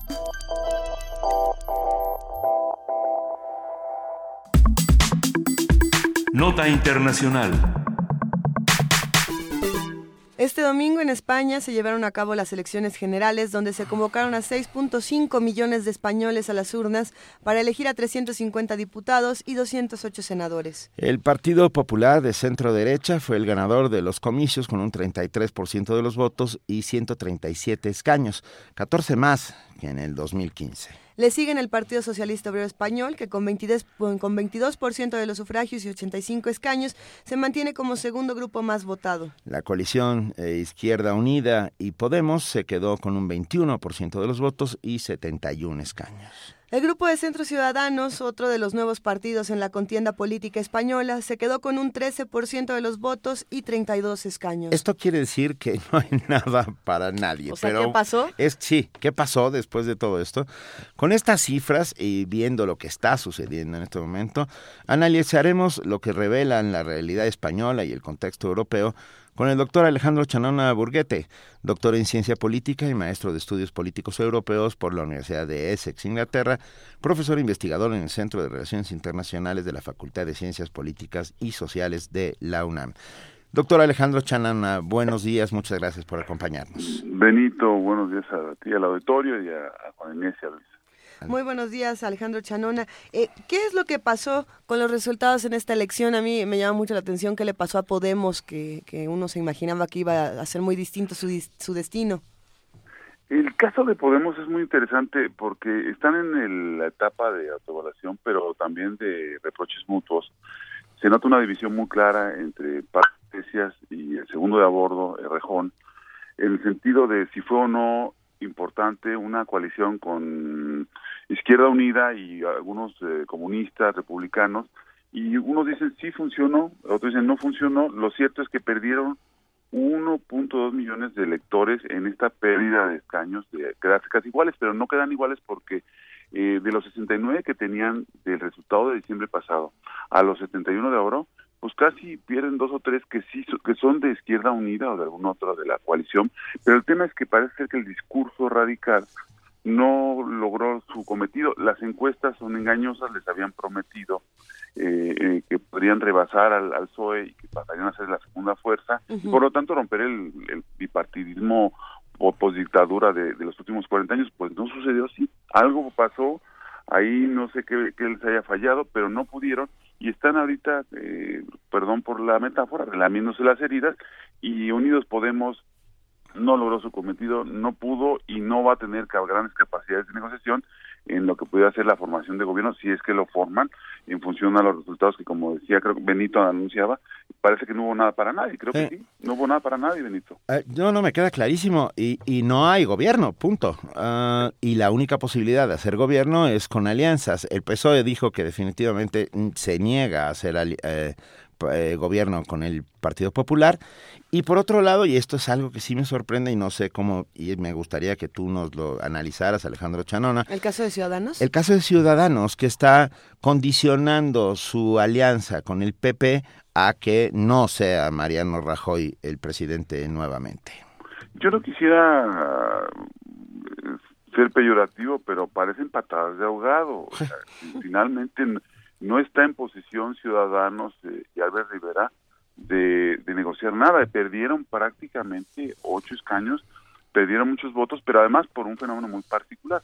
Hubo un voto útil del ala de, del voto conservador o de la que votan tradicionalmente por los conservadores que habían movido su en un switch su voto de, de Partido Popular a Ciudadanos pero se arrepintieron y ya se lo regresaron dicho de otra manera perdieron escaños eh, su, su peso ahorita de, de, de cuántos votos de 32 escaños no les permite ofrecer nada en la mesa y son los que están llamando ahorita a una supuesta mesa de concertación entre el Partido Popular, el PSOE y el propio Ciudadanos. Entonces me parece que eh, no están en, la, en el mejor momento de, de, de, ser una de las de las fuerzas emergentes. Si sumamos el fracaso de Ciudadanos con el fracaso de Podemos, de Podemos, toda proporción guardada, todas las, estas fuerzas emergentes que hicieron temblar el sistema bipartidista español se fueron para atrás. Entonces, en esa lógica, pues yo diría que Albert Rivera va a tener que esperar a que se pongan de acuerdo los grandotes y no parece ir, ir por buen camino. Ya dijo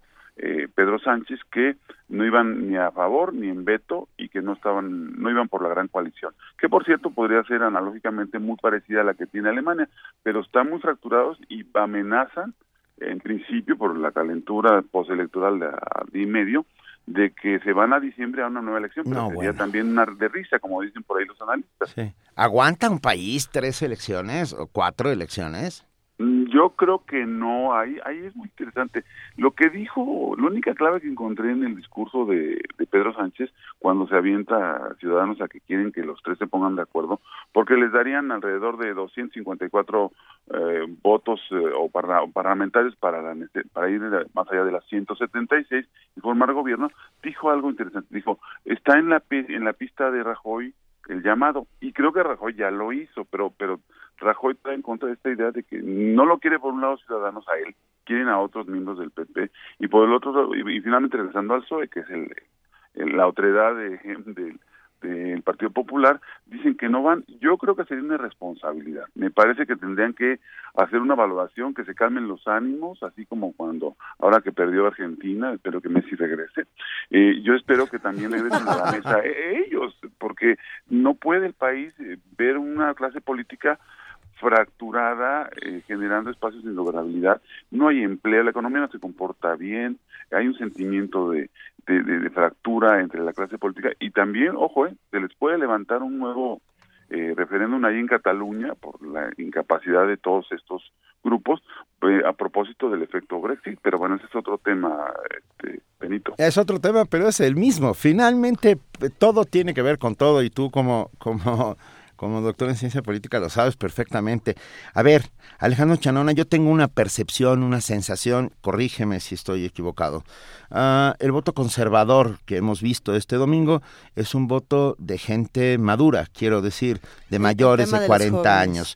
Los jóvenes no salieron a votar. Eh, El desencanto de el, del voto y sobre todo el desencanto de los partidos políticos está causando un efecto boomerang en el mundo entero. Sí, pero ¿por quién votaron los jóvenes? Es, o no votaron, ese es el tema. Eh, eh, este, estamos hablando de eh, ya de Gran Bretaña. ¿o de- Estamos hablando de España y de Gran Bretaña y de todo lo que está alrededor. Parece que se repite el fenómeno. Tengo la impresión de que, exacto, de que el fenómeno Gran Bretaña se repitió en, en, en España. Eh, tienen razón, a ver, tienen razón. Yo creo que hay una clase media europea eh, de ingresos medios bajos, Medrosa. eh, eh, adulta, entre 40 y 60, para ponerlo así, o aunque se culpa mucho a los de después de 60, pero yo lo pondría en esa franca, que está, prefiere cerrar fronteras, prefiere una propuesta conservadora, cuidadosa, este, Tenían su que- que no granjita. agite- que no agite las aguas, que, Eh. que- que tengan su pequeño jardincito lleno de tomatitos y lo que puedan sembrar.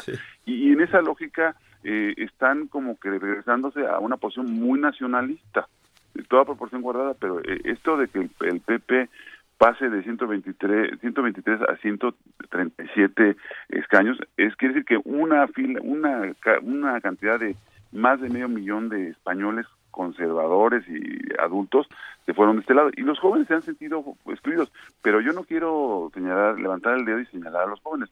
En el caso británico y aquí tiene que ver también con el caso de, de España eh, están muy molestos eh, las redes así lo, lo manifiestan están enojados con la clase política pero no salen a votar. Eh, no votaron de aquel lado y de este lado pues, si querían una alternativa hubieran impulsado a Unidos Podemos como la, el- el- la punta de lanza para romper el bipartidismo y plantear un, un gobierno mucho más ciudadano, empoderando al ciudadano, valga la redundancia, pero no lo hicieron, no lo hicieron y tenemos este escenario conservador, coincido con ustedes tres, donde para dónde se van a mover y entonces la España invertebrada está invertebrada más allá de sus regiones y sus este, y, sus nacionalidades, está invertebrada en su clase política que es incapaz de sentarse, cosa que contrasta con los alemanes que cuando por razones de estados hay que hacerlo, pues van para adelante. Claro, la- ahí los números y el estándar de vida es altísimo y son- los números son muy favorables. Pero entonces podríamos regresar a, a cómo fue que nació Podemos hace algunos años y cómo fue que Pablo Iglesias forma toda esta comunidad partiendo de, de las redes sociales. Eso fue lo que, lo que él hizo. Entonces, ¿dónde quedaron todos estos, eh, vamos a decir, llamarles followers o dónde quedaron todos estos seguidores que precisamente empe- comenzaron a armar esta comunidad de Podemos a partir de ahí? Eh, bueno, yo, yo quiero decirte que, que el, el discurso radical de Podemos abrazó varias cosas eh, para, para eh, ponerlo en perspectiva de, de cómo se contaminan y cómo es viral este tipo de, de narrativas. Eh, él abrazó mucho el discurso de, de Cipras en la primera Sí. etapa de Siriza. Es decir, lograron catalizar todo el discurso de enojo, de malestar, de coraje, y lo convirtieron en un instrumento de participación política y lograron posiciones de poder. En el caso de, de, Gran de, de Grecia, ya va de regreso. Se volvió a aliar con la derecha, están aceptando la disciplina de Bruselas y para adelante. Y en el caso de Podemos, eh, el discurso llevó a que inclusive ahora que, que tuvieron que relamerse las heridas, ah, eh, tomar un discurso hasta latinoamericano donde gritaban el pueblo unido jamás será vencido, evocando al Chile de los 70. O- Y, y todo esto parece que no está teniendo ya el, el llamado, eh, eh, la interpelación entre los jóvenes y ahorita yo creo que va a haber una fractura muy fuerte y yo auguro que Rejón, el segundo de a bordo, más sensato, más, más, más calculador, va a tener que ver, van a tener que decir qué van a hacer, porque yo creo que van a una debacle. En, regresando a la pregunta que me hacías, fuiste tú, Luisa, ¿no? Sí. Así Eh, yo creo que eh, estos momentos coyunturales de, de enojo que se agregan en la red no son tan sólidos ni están construidos con identidades muy claras y así como llegan se pueden ir. Entonces yo creo que está un poco por ahí el, el- la clave. Vamos a hacer un análisis más profundo. No quiero ser frívolo, pero pero estos estas eh, formaciones coyunturales de enojo contra los, los partidos tradicionales no tienen la consistencia que uno se imagina. Ah, Ahí es donde, y déjame seguir, si no te importa, Alejandro Chanona, con las percepciones. Por- y porque tengo la sensación de que la sociedad civil no quiere ser partido político y no encuentra el, el, el lugar en el cual incidir en la transformación. Esto ocurriendo en toda la Unión Esto Europea. ocurriendo en el mundo entero, incluyendo en efecto. México. En efecto.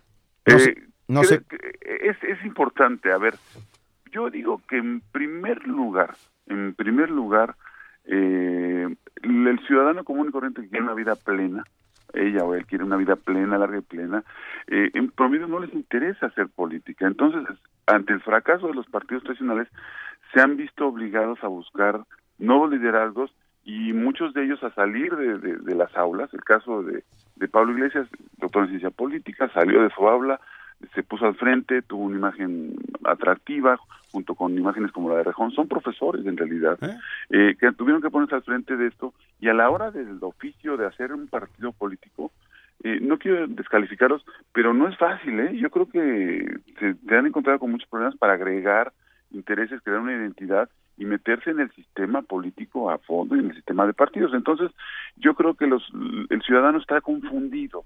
Efectivamente, no no como diciendo, bueno, yo por qué tengo que hacer lo que no hacen bien los partidos y titubean, entonces te pasan este tipo de fenómenos. Déjenme hacer un acotamiento, por ejemplo, ahorita el arrepentimiento de muchos jóvenes o muchos votantes en Gran Bretaña de lo que hicieron eh, te llevó a que hubiera ya cuatro millones de firmas para pedir otro referéndum, cosa que me parece un poco ociosa, pero porque no, porque pues, finalmente hubo desinformación. El ciudadano promedio le tiene sin cuidado eh, la política macroeconómica, los acuerdos con el Fondo Monetario. Lo que quiere es una vida digna, sin temores, sin carencias, Servicios. donde los impuestos no le peguen y pueda vivir decentemente.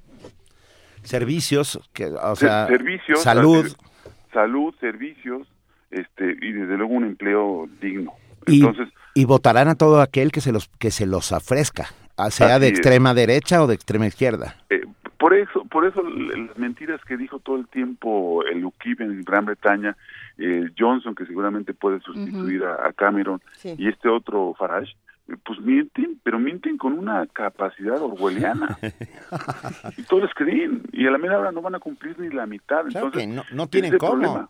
No, pues no hay forma. No hay Entonces yo creo que en España Podemos que prometió eh, se está cayendo y, y- y no sé si que usar esta frase que no es muy afortunada empiezan a votar por el menos malo entonces y, y es No, suena conocido, ¿verdad? A veces. Bueno toda toda analogía con- Oh, no, no, yo, yo lo digo con todas sus letras, ¿eh? el famoso voto útil.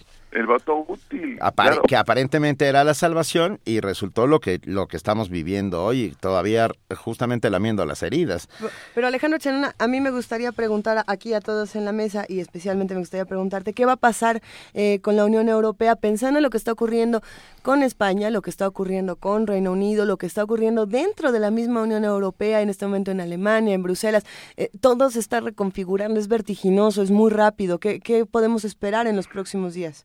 El, ahorita los fundadores de la Unión Europea y sobre todo el eje París-Berlín están en control de daños. Hoy se reúne el Consejo Europeo y hay dos posiciones muy claras. La de la de, de- la de Hollande que, que está liderando.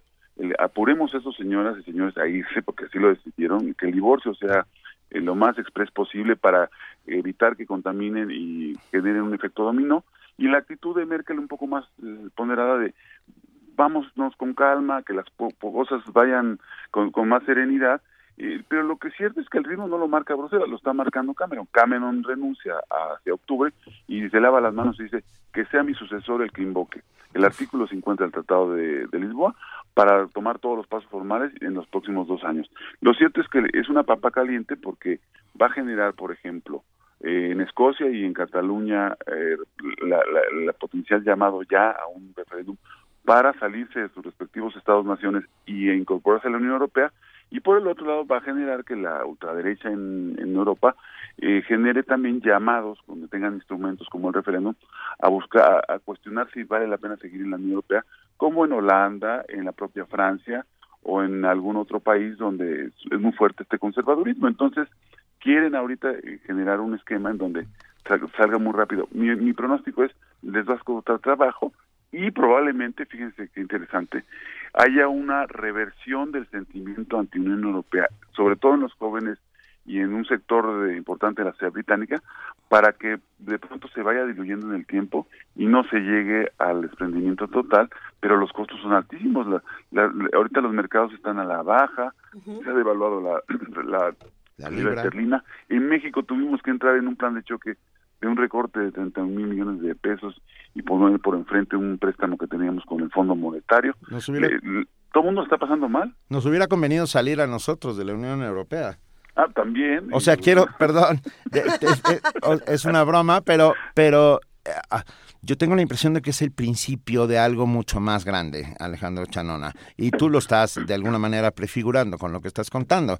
Gana, gana por un pico eh, los verdes a la extrema derecha austriaca, por ejemplo. Sí, claro. Y el resto de, de Europa está así, dividida al 50%. M- Mira, Benito, yo yo recordaba en algunas entrevistas que tuve con, con medios que como generosamente como ustedes me invitan a, a dar mi opinión, que en 2002 cuando Le Pen le pone contra las cuerdas, sobre todo a Chirac, eh, entonces el, el Partido Socialista se une con, con también con, con los demócratas cristianos y hacen el voto útil para, para que Le Pen no llegara. Y ya había llegado al poder en una alianza con la ultraderecha un señor de nombre Haider. Y ese señor fue cuestionado desde Bruselas y salieron los jefes de Estado a decir a Austria, si no quitas a este ultraderechista, a este ultranacionalista, nosotros cuestionamos tu membresía en la Unión. Bueno, hace ya, pasaron más de 10 años, bueno, más, más, pasaron ya más de 15 años de este, de este episodio de un brote de, o regreso de la ultraderecha, pues estamos viendo lo mismo, lo mismo, y, es, y ahí es donde se cuelgan de estos nacionalismos del, del sentimiento nacional para hacer un llamado al aislacionismo, al salgámonos de, de, de la Unión Europea porque hay poderes supranacionales perversos y tienen efectos importantes como el que tuvo en la Unión en, en el Reino Unido, Benito. A mí me, me llamó mucho la atención un artículo de Mauricio Mechulam que publica, eh, si no me equivoco, en el Universal, donde plantea escenarios muy interesantes para, para Europa en el futuro. Y lo que dice es que quizá lo que ocurre ahora con, con España y presente lo que ocurre con el Brexit, más allá de incentivar este tipo de conductas, las va a desincentivar, es decir, la gente ya no va a querer irse. Eh, ¿qué, ¿Qué podríamos esperar de eso, Alejandro? ¿Podría ser otra, otra posibilidad, otro escenario probable? Eh, bueno, yo quisiera comentar la, la tesis que siempre, siempre- que siempre he sostenido en relación a la Unión Europea. La Unión Europea no nace de la mano del Reino Unido, nace en un eje eh, Alemania-Francia por el- los daños y los genocidios de la Segunda Guerra Mundial como un, un- un espacio y un territorio donde la paz era el condimento fundamental para regresar al camino de la prosperidad. En esa lógica, el ADN de, de la Unión Europea sigue siendo válida, es un sistema de paz duradero, eh, tienen mecanismos para la prosperidad muy importantes y me parece que muchos sí, sí palpan en la vida cotidiana, particularmente los estudiantes y los jóvenes, el ser cosmopolitas y participar aquí. Entonces yo creo que el, caso del Reino Unido es, van a ser una cuestión quirúrgica eventualmente y sí va y, y no veo que, que se desmembre en un futuro inmediato la, la Unión Europea ni se ponga en tela de juicio su existencia. Entonces yo creo que sí, sí es un escenario que no hay que dejar de ponderar, porque la Unión Europea eh, arrancó, insisto, sin Gran Bretaña y puede seguir sin Gran Bretaña. ¿Dejarán entrar a Turquía? No. o sea, no, de plano. No. Digo, no, No, sé, queda un, queda un espacio, No, pues. se acabó. queda un es- alguien salió del grupo y a lo mejor puede llenarse con otro. El problema es que Es que como no es por unanimidad, como sé. es una también un mundo de los dos mundos eh, cristiano, musulmán, musulmán cristiano, eh, difícilmente van a poder eh, eh, darle esa cabida. Es- eh, ahí sí es un Los tema ponen muy nerviosos. Los ponen nerviosísimos. Sí. Bueno, si, si Reino Unido, a ver, Reino Unido no estaba al 100%, no estaba en el espacio Schengen, no estaba en la zona euro. tenía privilegios para no pagar más impuestos y beneficios a los a los extranjeros pues no lo comunicaron bien eh, en la apuesta de Cameron y, y, engañaron a la gente creyéndolos de que venía una, perdón por la palabra, una horda de, de, de, sirios y turcos a invadirlos pasado mañana eh, a través del, del, English Channel para otros, nosotros Canal de la Mancha, pero era, era una gran mentira. en fin, ¿no? Sí, pero sí existía una cuota impuesta por la Unión Europea que en parte yo creo que esa es una de las de las de, las bases del triunfo de la, del Brexit, ¿no? la base fundamental fue engañar a los británicos de que los extranjeros venían... El miedo al otro. venían y que eso iba en detrimento de su estándar de vida y que los iban a desplazar y que además su soberanía, whatever that means, su soberanía era tan importante que, que no había que aceptar poderes eh, ajenos. Realmente el británico es, enigmático. Son eh, europeos geográficos, pero no son europeos de, corazón. Les cuesta mucho el, tema de, sentirse europeos al 100, son muy insulares y enigmática, son enigmáticos porque de pronto hacen este tipo de berrinches. Parece berrinche lo que hicieron y muchos ya se arrepintieron. Pero bueno, las consecuencias, hay que, hay que tener la responsabilidad de aceptar las consecuencias de tus actos. Entonces yo creo que vamos a ver ahorita un esquema de, de recomposición intra, intra Unión Europea entre los europeos con los británicos y el impacto en el resto del mundo, porque Estados Unidos tampoco, por lo menos Obama, estaba de acuerdo en esta salida irracional desde el punto de vista económico. ¿Cómo ven? Pues ahí, ahí van a quedar muchas preguntas interesantes que nos gustaría discutir contigo, Alejandro Chanona, en una futura ocasión, porque se, se, se, quedan muchas cosas pendientes. Yo me quedo pensando en qué va a ocurrir, por ejemplo, con las elecciones en Estados Unidos a partir de este momento, qué va a pasar también en nuestro país y también qué va a pasar con todos estos discursos de odio que se han despertado en toda la Unión Europea, no solamente en Reino Unido, que a lo mejor está por salir, a lo mejor hacen, este, gritan otra oportunidad y quién sabe qué pase, pero yo, yo me pregunto qué vamos a hacer entonces con toda la la cochinada que salió cuando abrimos la, coladera. Yo creo que es muy importante el punto que haces, por una razón. Una de las bases del discurso nacionalista de, de Farage y de, Johnson y de los ultraconservadores en Reino Unido está contaminado e inoculado por el odio y el racismo. Y eso no lo podemos permitir en nuestras democracias y quienes creemos en la democracia. Y yo creo que va a ser una lección para una buena parte de la sociedad británica que no comparte esos valores, pero que quizás se fueron con la finta y que tampoco avalarían que empezara a haber una lucha eh, terrible al interior del Reino Unido porque eran muy divididos, o sea, las elecciones que quedaron prácticamente empatados y ahora a ver a reconciliar porque hay un sentimiento de en contra de los extranjeros y eso le pega no a los que van a llegar, sino a los que ahí ya viven. Y, llama la atención que una ciudad de libertades acaba de elegir al señor Khan, a un musulmán hijo de como como como este, presidente municipal, como mayor, pues. Entonces, vamos a ver qué pasa, hay que estar muy atentos.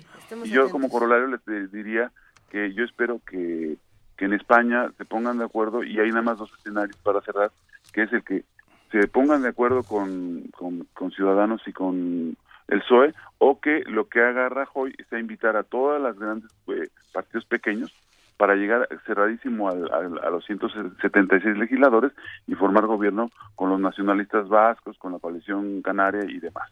Eh, voy a decirlo a la española, eso será un cachondeo. Ay, sí. Terriblemente sí. Vamos a ver qué pasa, Alejandro, Chanona, gracias. Luisa, Juan Inés y Benito, un saludo, buenos días. Un abrazo grande, mil gracias por estar esta mañana con nosotros. Y nos vamos con Ent con Naxatras.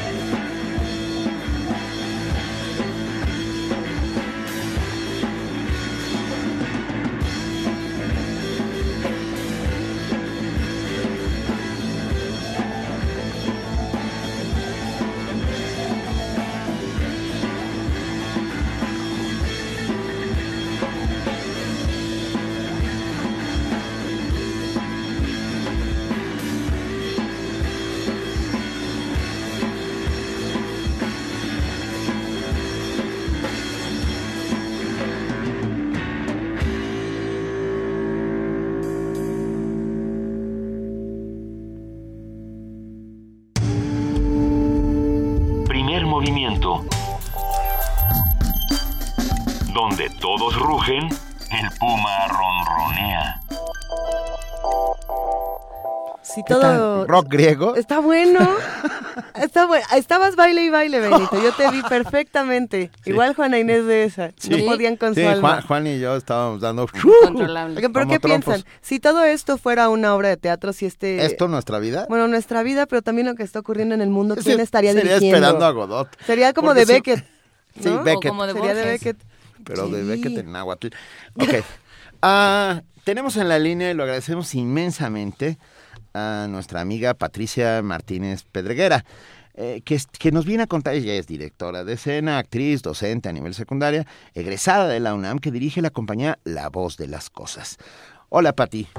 Hola, ¿qué tal Benito, Luisa, Juan Inés? Bien, estamos muy contentos de tenerte contra, nos, contra nosotros. Madre Con mía. nosotros, con nosotros, Pati, con Ay, nosotros, por con favor. nosotros. Escucha, porque nos vienes a contar sobre el enemigo de la clase. ¿Qué es el enemigo de la clase? ¿O quién es el enemigo de la clase? Esa es una buena pregunta. Ok. Pues es una puesta en escena que originalmente es de Nigel Williams, un escritor de Reino Unido, un dramaturgo, y nosotros hicimos una adaptación al contexto mexicano actual, en el que a través de esta obra pues hablamos de la gran problemática que tiene la educación, no solo pues eh, a nivel político, sino que nos enfocamos en en ver un salón de clases con un grupo de alumnos que no llega ningún maestro y entonces en el no saber qué hacer con ese tiempo empiezan a desatar dinámicas de violencia entre ellos y al mismo tiempo hay una búsqueda de encontrar algo que aprender verdaderamente que se puedan enseñar entre ellos. Y terminan abriendo cuestiones muy personales en las que se nota un abandono, un abandono, una miseria, una soledad muy este grande que los que los este los abarca pues. Entonces justo ahorita que decían eh, qué qué obra nos representaría y mencionaron a Beckett pues tiene mucho de eso. Es una obra en la que se representa mucho esta espera porque llegue algo o alguien una luz una esperanza y parece que nunca llega. Entonces en eso en eso están y pues al final de cuentas también hablamos de la violencia escolar y todo eso que está muy presente. Y la está, están montándola y es los domingos, ¿es cierto? Sí, es los domingos a las 6 de la tarde en Casa Actum, que es un nuevo teatro que está apenas levantándose y está por Metro General Anaya. Metro General Naya. Ujú. En Héroes del 47, número 9. Ah, esto es muy cerca de, de- del teatro de la SOGEM, si no me equivoco. Sí, sí, sí, es en la misma calle. En la misma Ah, calle. pues nos damos la vuelta. Casa Actum, 6 de la tarde. ¿Quiénes están en, en El enemigo de la clase? Pues actúan Anaid Boor, Gerardo Gallardo, Pablo Iván Viveros, Daniel Lemus, Cintia Citlali Jiménez, Michelle Menéndez alternando con Jennifer Soler, Daniel H. Gómez, Nareni Gamboa y Erandi Madrigal. Todos ellos, la mayoría son egresados de la Facultad de Filosofía y Letras del Colegio de Literatura Dramática y Teatro. Y tenemos un actor del CUT.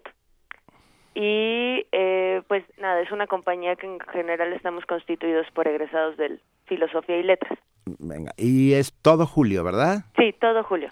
Todo, todos los domingos de julio, los domingos a las 6 de la tarde, el enemigo de la clase en Casa Actum, ahí en Héroes del, del 47, dirigidos pues, todos por ti, Patricia. Muchas gracias, Benito. Está, no, no, dirigidos todos por ti, ¿verdad, no, Patricia? era pregunta. Era, era pregunta. Todos dirigidos por mí. Patricia Martínez, muchas gracias por hablar con nosotros el día de hoy. Oye, por favor, antes de que antes de que te vayas, nos gustaría preguntarte eh, qué, eh, eh, de dónde tomas la inspiración para la dirección, ya que estábamos hablando precisamente de directores teatrales y que tú también haces una mención a Beckett. ¿Quiénes son tus grandes directores y tus grandes dramaturgos? Ay, qué, qué, qué difícil pregunta. Bueno, Eh, uno que te guste. Sí, para- el de hoy. Ionesco. Ionesco. eh, Yo amo Ese va a Ionesco. pegar el Ionesco. La cantante calva, yo la Sí, amo. cómo no. eh, ¿Directores o autores? Pues dramaturgos, Dram- como, como tú prefieras, autores que Sam Neill. dirijan y, y actúen, lo que tú prefieras. Dramaturgos. Pues Wadi Mowawad, aunque no sé bien si se pronuncia así, pero es Wadi un, uno- un dramaturgo ahorita muy importante. El que siempre nos hace que se nos este, enchine la pielecita. Que ¿verdad? lloramos y lloramos. lloramos. y Ya sé cuál lloramos. más. Rol- Roland Schimmelfenning, un alemán. Ajá. Eh, es un dramaturgo increíble. Anja Healing, alemana también. Son ellos dramaturgos contemporáneos que, de hecho, hay una página en línea del Get Institute, tiene las obras y las puedes descargar en PDF gratis. Qué maravilla, Patricia. No solamente nos haces esta invitación para que estemos con ustedes en el enemigo de la clase, sino también para que hagamos lectura de nuevas obras y conozcamos lo que se está haciendo desde el teatro contemporáneo. Oye, ¿que tienes pases para nosotros? Claro que sí, tenemos cinco pases para pases dobles para este 3 de julio, este domingo, y otros cinco para el 10 de julio. Ah, a todos los que estén interesados en ver esta puesta en escena que es muy pertinente en este momento en nuestro país. Venga, 5 y 5. 5 para el 3 de julio y 5 para el 10 de julio. Los primeros 5 para este sábado los daremos por Facebook en el muro, en la publicación, hashtag enemigo clase. Eh, por favor pongan su nombre completo porque si no Vania viene con su, una regla que acaba de comprar. No, una guadaña, una, regla, una guadaña.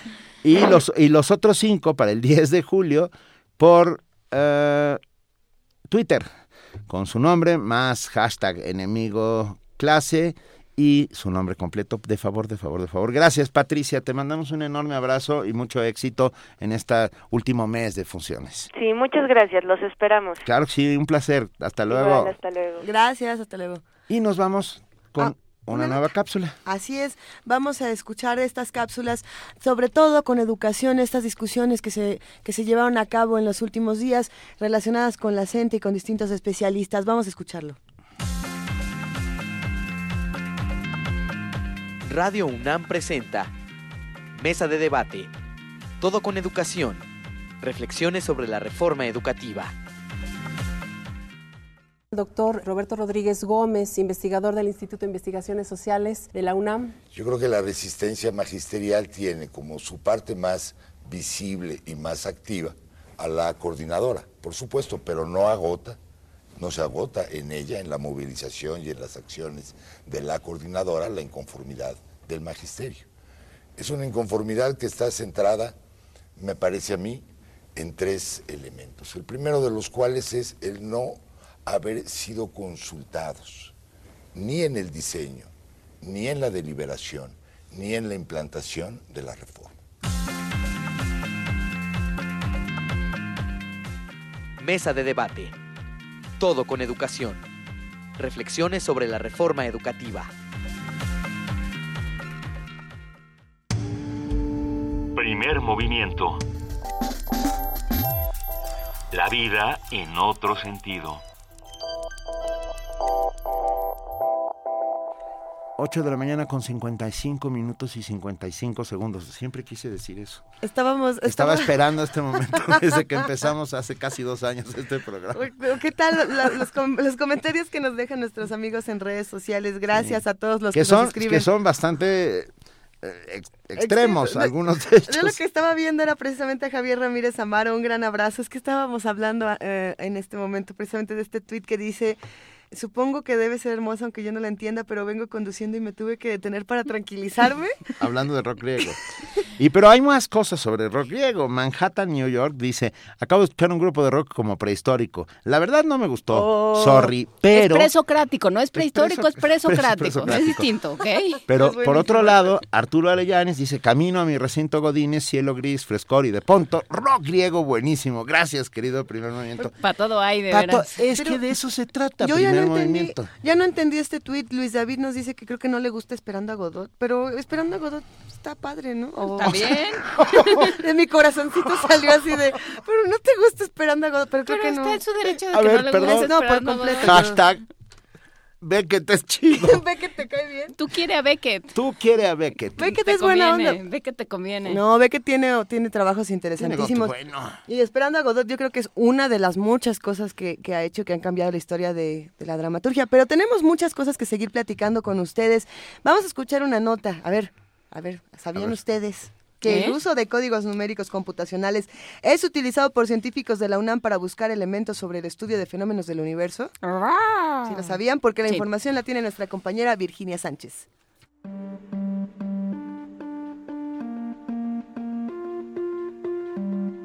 En la búsqueda de elementos para seguir enriqueciendo el estudio sobre fenómenos del universo, el Instituto de Astronomía realiza una investigación sobre la magnetohidrodinámica relativista, disciplina que estudia escenarios astrofísicos donde hay campos magnéticos tanto en las galaxias como en la Tierra. La investigación se lleva a cabo a través del uso de códigos numéricos computacionales, sobre los cuales habla el doctor Alejandro Cruz Osorio, encargado de la investigación.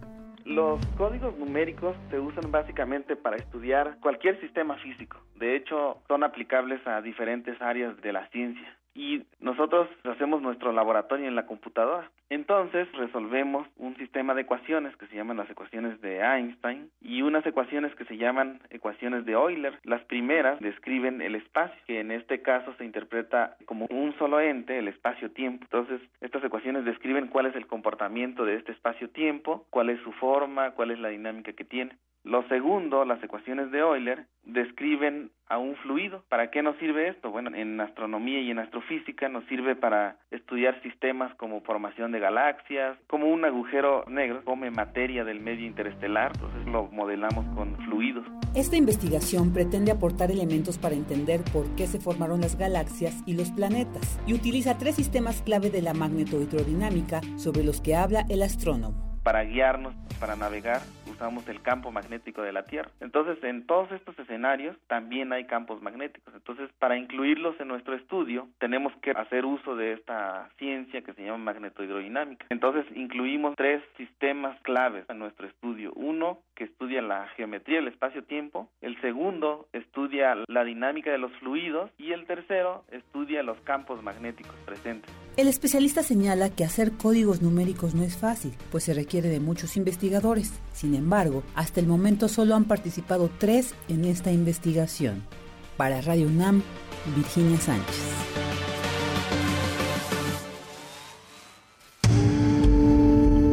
Primer movimiento. Donde la raza habla. En el cine, después de todo, lo más importante es la imagen. Todos los jueves de junio, a partir de las 6 de la tarde, Radio UNAM les invita a celebrar su 79 aniversario con Cineclub Radio Cinema. Comenzamos con Suban el volumen, del director canadiense Alan Moyle. Después viajaremos con Historia de Lisboa, del director alemán Wim Wenders.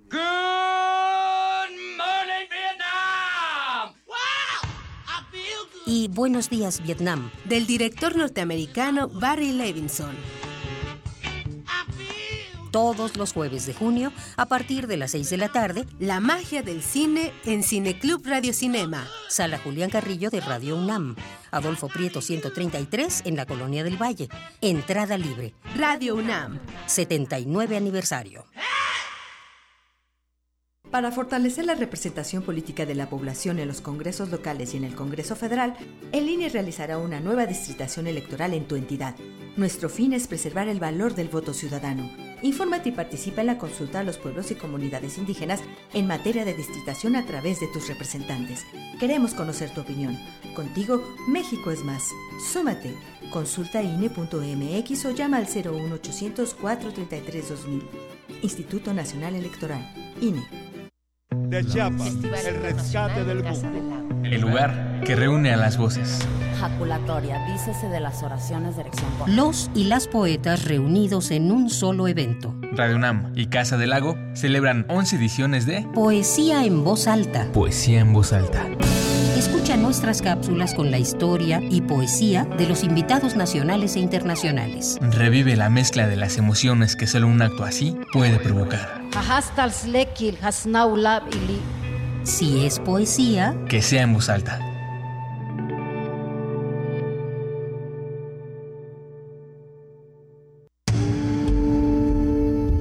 Primer movimiento. Información azul y oro.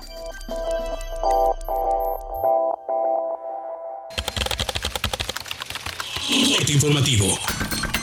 La UNAM. Si el uso exagerado de antibióticos continúa dentro de unos años, las enfermedades infecciosas resistentes a esos fármacos podrían ser una de las principales causas de muerte, advirtió Rafael Peña Miller, investigador del Centro de Ciencias Genómicas de la UNAM. Nacional. Luego de siete horas del encuentro entre integrantes de la CENTE y el secretario de Gobernación, no se alcanzaron acuerdos significativos. Sin embargo, Miguel Ángel Osorio Chong informó que este miércoles se reunirá con pobladores y familiares de las víctimas de Nochixtlán, Oaxaca. La abrogación que ellos han estado insistiendo y planteando no es el tema eh, que podamos atender, es un mandato constitucional, es eh, una reforma hecha por las y los legisladores, por el constituyente y que está en este momento en su proceso de implementación en todo el país. Lo que acordamos es hacia adelante trabajar para generar las condiciones que nos permitan resolver esta problemática. Por su parte, Adelfo Gómez, líder de la sección 7 de Chiapas, reconoció que no se lograron acuerdos entre las partes, por lo que afirmó que continuarán las movilizaciones del magisterio. Cada quien mantiene eh, sus propias decisiones. En ese sentido, nuestras movilizaciones todavía no, no, este, no sufren modificación alguna. Nuestro plan de acción continúa. Senadores del PAN y PRD criticaron la alianza que estableció Andrés Manuel López Obrador con la CENTE. Advirtieron que el dirigente de Morena busca torcer la ley con su exigencia para que se libere a los líderes magisteriales. Ante la imposibilidad de crecer con sus propios recursos, el IMSS construirá el primer hospital bajo la figura de asociaciones público-privadas en Bahía de Banderas, Nayarit.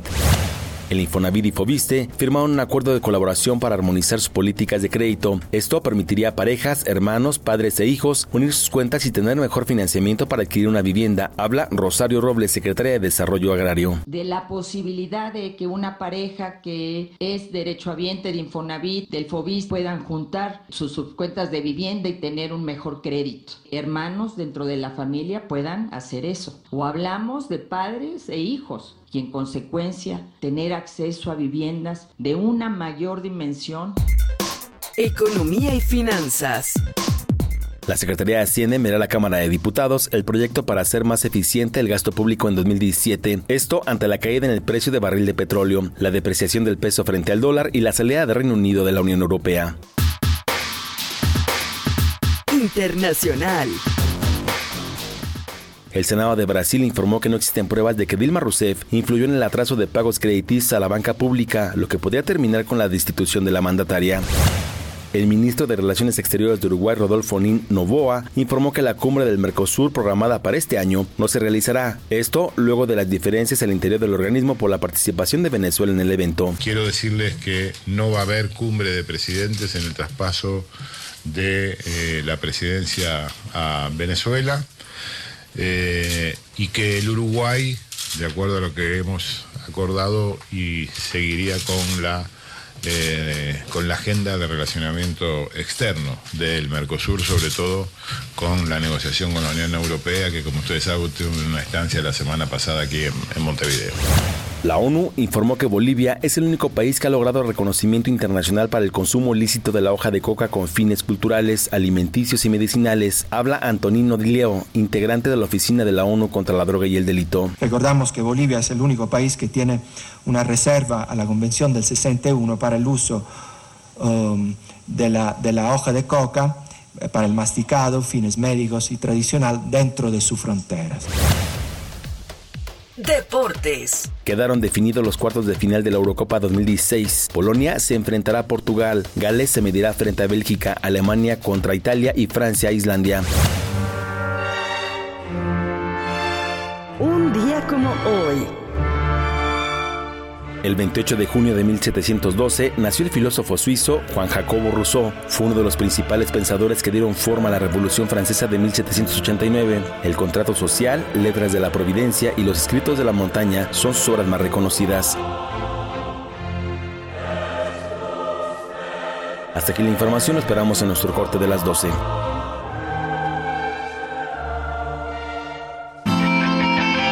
Radio UNAM Clásicamente informativa. Primer movimiento. Donde todos rugen, el puma ronronea.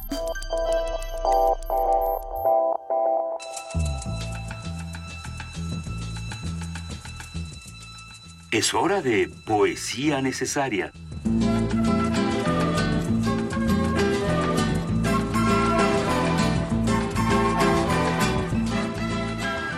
Mañana, siete minutos. poesía necesaria y hoy le toca a nuestra querida Juana Inés de esa, que por la cara que tiene ha escogido algo que nos va a sorprender. Pues es que me quedé pensando en el único espacio para el cual el mapa no funciona, el único espacio que rechaza el mapa, que es el laberinto. Ah, qué bonito. Pero también hay mapas de laberintos. Hay mapa de laberinto, pero entonces ya no tiene sentido. Entonces ya el laberinto pierde... Pierde todo sentido el laberinto. Todo el... el Ah, qué el- belleza, el sentido del laberinto es que sea imborrable, que, que no, que no, que, no- resista no, ante claro, el que mapa. no, claro. Que no haya mapa posible. ¿Y encontraste a un Borges? Encontré a Borges. Fíjate, ¿cómo, cómo me lo imaginé? Bueno, encontré otro de Borges que tiene un, un bonito ve- verso que dice, ¿por qué es tan triste madrugar? Pero ese lo voy a leer otro día, ese lo voy a guardar. Más temprano. Porque nos encanta madrugar, porque temprano. nos encanta. Es más, vamos a hacer una cápsula con la que arranquemos todos los días. ¿Por qué es tan triste madrugar? Laberinto. No habrá nunca una puerta. Estás dentro y el alcázar abarca el universo. Y no tiene ni anverso, ni reverso, ni externo muro, ni secreto centro. No esperes que el rigor de tu camino, que tercamente se bifurca en otro, tendrá fin. Es de hierro tu destino, como tu juez. No aguardes la embestida del toro, que es su nombre, y cuya extraña forma plural da horror a la maraña de interminable piedra entretejida. No existe, nada esperes, ni siquiera en el negro crepúsculo la fiera. Primer movimiento. Escucha la vida con otro sentido.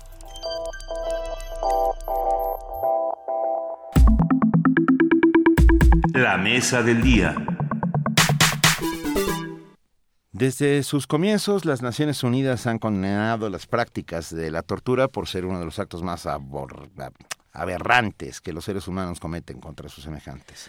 Por ello, en el Día Internacional en Apoyo a las Víctimas, la Comisión Nacional de Derechos Humanos entregó al Senado de la República el proyecto de ley general contra la tortura. Hoy conversaremos sobre esta ley, sus aportaciones, sus carencias, el, ahora sí que el mapa de la tortura nacional, que es cada vez empieza, tiene más puntos rojos y se va tiñendo así nuestro territorio. Y, y lo que se calla de la tortura en México. Y para ello está con nosotros Andrés Díaz Fernández, abogado investigador del área de derechos humanos de Fundar, Centro de Análisis e Investigación. Andrés, gracias por acompañarnos. Muchas gracias a ustedes por la invitación y saludos a toda su audiencia. Muchas gracias. ¿Desde dónde empezamos, Andrés? ¿Qué es lo que dice esta ley? ¿Qué es lo que se está proponiendo? O bueno, empezamos desde que la tortura sí es generalizada en México. Eso, más bien, claro. Este, y decir que, que eso no solo lo decimos quienes hemos trabajado en temas de, de tortura, quienes estamos en organizaciones y documentando casos, sino también eh, lo dice el, el- el propio hecho fáctico de que exista una propuesta de ley. ¿no?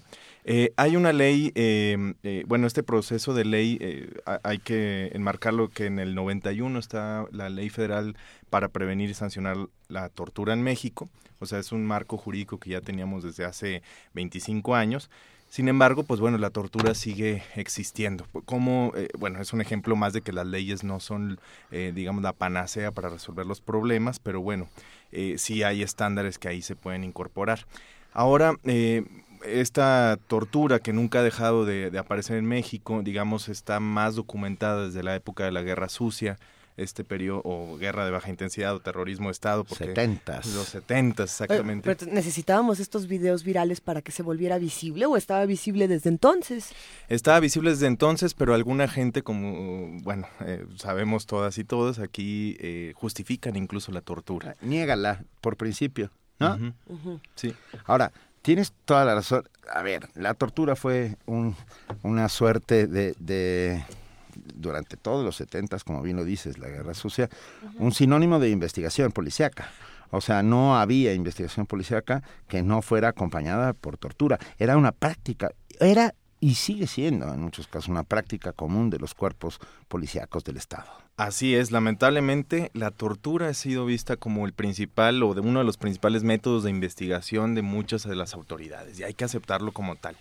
¿Qué es lo que conlleva la tortura? Bueno, eh, además de los propios lesiones que infringe en la persona, eh, también lleva amenazas, es decir, sabemos que la tortura es generalizada y eso que han de estar denunciados, si nos vamos a los registros del INEGI, que el 90% de los delitos que se cometen en México no se denuncian, este, pues bueno, ha de estar denunciado también una, una décima parte de, de, estos delitos de tortura por las amenazas. Y además, bueno, hay torturas que no llevan eh, finalmente a una eh, eh, por prosecución penal, es decir, que la persona esté eh, siendo acusada de algún delito. No todas las torturas son para hacer eh, confesiones. Ya ahorita, bueno, eso, eso será importante también aclararlo en, en, el desarrollo de, de, esta, de esta intervención, pero sí decir que, bueno, las torturas también tienen eh, como fin señalar a otras personas, tienen como fin castigar, tienen como fin humillar, o también lo que dicen los altos estándares internacionales, cualquier otro fin. Esos son los estándares que queremos incorporar desde la sociedad civil en, el, en la ley, en la iniciativa de ley. Hemos venido trabajando desde, desde septiembre, eh, un grupo de organizaciones de la sociedad civil que, que, nos dedicamos a promover y defender los derechos humanos en un proyecto de ley. Al principio la PGR nos invitó y era un proceso de Luego consulta. Lo sí. Sí, pues sí. No, y concluimos muy bien, solo que este muy bien, a todos de acuerdo, y el día que se presenta la iniciativa de, de, ley el 10 de diciembre, el Día de los Derechos Humanos, al, junto con la de desaparición forzada, nos damos cuenta que los contenidos que habíamos nosotros puesto no estaban ahí. Entonces, bueno, ya lo que sigue es en el Senado. Y eh, en el Senado se, se eh, empezó a debatir, solo que ya no les duró el, el periodo legislativo, el cortísimo periodo legislativo, y este entonces está ahorita ahí en, en receso esta ley. Las utiliza de manera sistemática como herramienta de Estado. Uh, hay intrínsecamente una cantidad enorme de dificultades para poder llevar a cabo cualquier uh, solución al caso. ¿En qué, momento, ¿En qué estado se encuentra esa ley hoy por hoy, en este instante? Sí, se aprobó en las comisiones del Senado y ahorita ya correspondería a la Cámara de, Diputados que, la puedan eh, debatir y aprobar. No va a ser en estos periodos extraordinarios, vamos a tener que esperar hasta la, segunda mitad. Pero bueno, lo que nos importa aquí es que eh, se salga un producto muy bien hecho, que haya un producto que esté con los máximos estándares y sobre todo a esto de los máximos estándares nos referimos a varias cosas. Para empezar, que se excluya la prueba ilícita. ¿Y esto qué significa?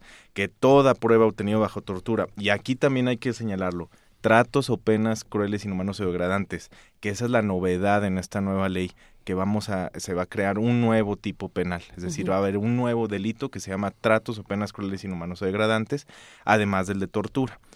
Entonces, que todas las pruebas obtenidas con esas dos prácticas sean totalmente borradas de los expedientes y, eh, bueno, nos damos cuenta que si la tortura es el principal método de investigación, pues obviamente las demás pruebas que se construyen, pues también están basadas en la tortura. Entonces, eso es lo que le molesta a la gente, que la gente salga de prisión. Pero si estás torturado, no se puede conocer la verdad. Entonces tienes que salir eh, libre. Torturado dices que tú mataste a Colosio, vamos. Exactamente. Pero, a ver, eh, bueno, lo dijeron. Este, sí, claro. Pero a, a ver, eh, hablábamos de... ¿Sí? Hablábamos eh, hace algunos días sobre el, el nuevo eh, sistema penal. Uh -huh. Y una de las cosas que se decían es ya la confesión ya no se vuelve prueba única y, eh, y, y, bueno, no sé cuál sea el término legal, pero digamos, ya no se vuelve esta prueba absoluta y fehaciente de que tú fuiste, ¿no? Esta, esta, confesión de culpabilidad, porque muchas veces pues, lo que era era un in incentivo para la tortura. Eh, ¿Sí funciona así? Eh, ya está empezando a funcionar. Por ejemplo, me gustaría relatar el, eh, un casito ahí de, de Nuevo León que eh, a principios de este año jueces aplican, bueno, todo era el sistema tradicional, pero ya con este nuevo sistema penal acusatorio. Eh, ajá, pero ya con este con algunas nuevas directrices sobre el debido proceso, eh, se dieron cuenta que las personas que estaban detenidas habían sido torturadas, entonces como las pruebas, ojo aquí, no solo es eh, la tortura en sí, sino que todas las pruebas que están en el expediente fueron obtenidas de manera ilícita. Eso es lo que hay que entender. Uh -huh. Porque mucha gente nomás lo dice, ah, lo torturaron, ya va, va, va libre. Lo torturaron y eso conllevó a que hubiera pruebas que no eran reales, pruebas que eran eh, y que ya difícilmente se pueden obtener la verdad. Entonces, estas personas salieron y bueno, pues este, como conocemos también a cierto alcalde ahí de el ex municipio más seguro Ay, de, ya, de Nuevo León. Ya sé de quién estás hablando. Este, mm, señaló al presidente del Tribunal Superior de Justicia como persona non grata, este título medieval. este medieval es él. Perdón. ¿El de Rodrigo Medina? No, Rodrigo no, Medina. no, no, no, ¿Eh? es- Mauricio Fernández, Mauricio ¿no? Fernández, sí. El de Ah, los alias el sheriff, sí, claro, sí, el sheriff sí. Fernández. Entonces, bueno, él, él como una ca- caricatura, pero bueno, también como yo lo podría un representante de muchas de las opiniones que actualmente se vierten en nuestro país, De las en los medios de comunicación, en algunas columnas de los periódicos, Oh, en sí. algunas personas que dicen defender derechos humanos.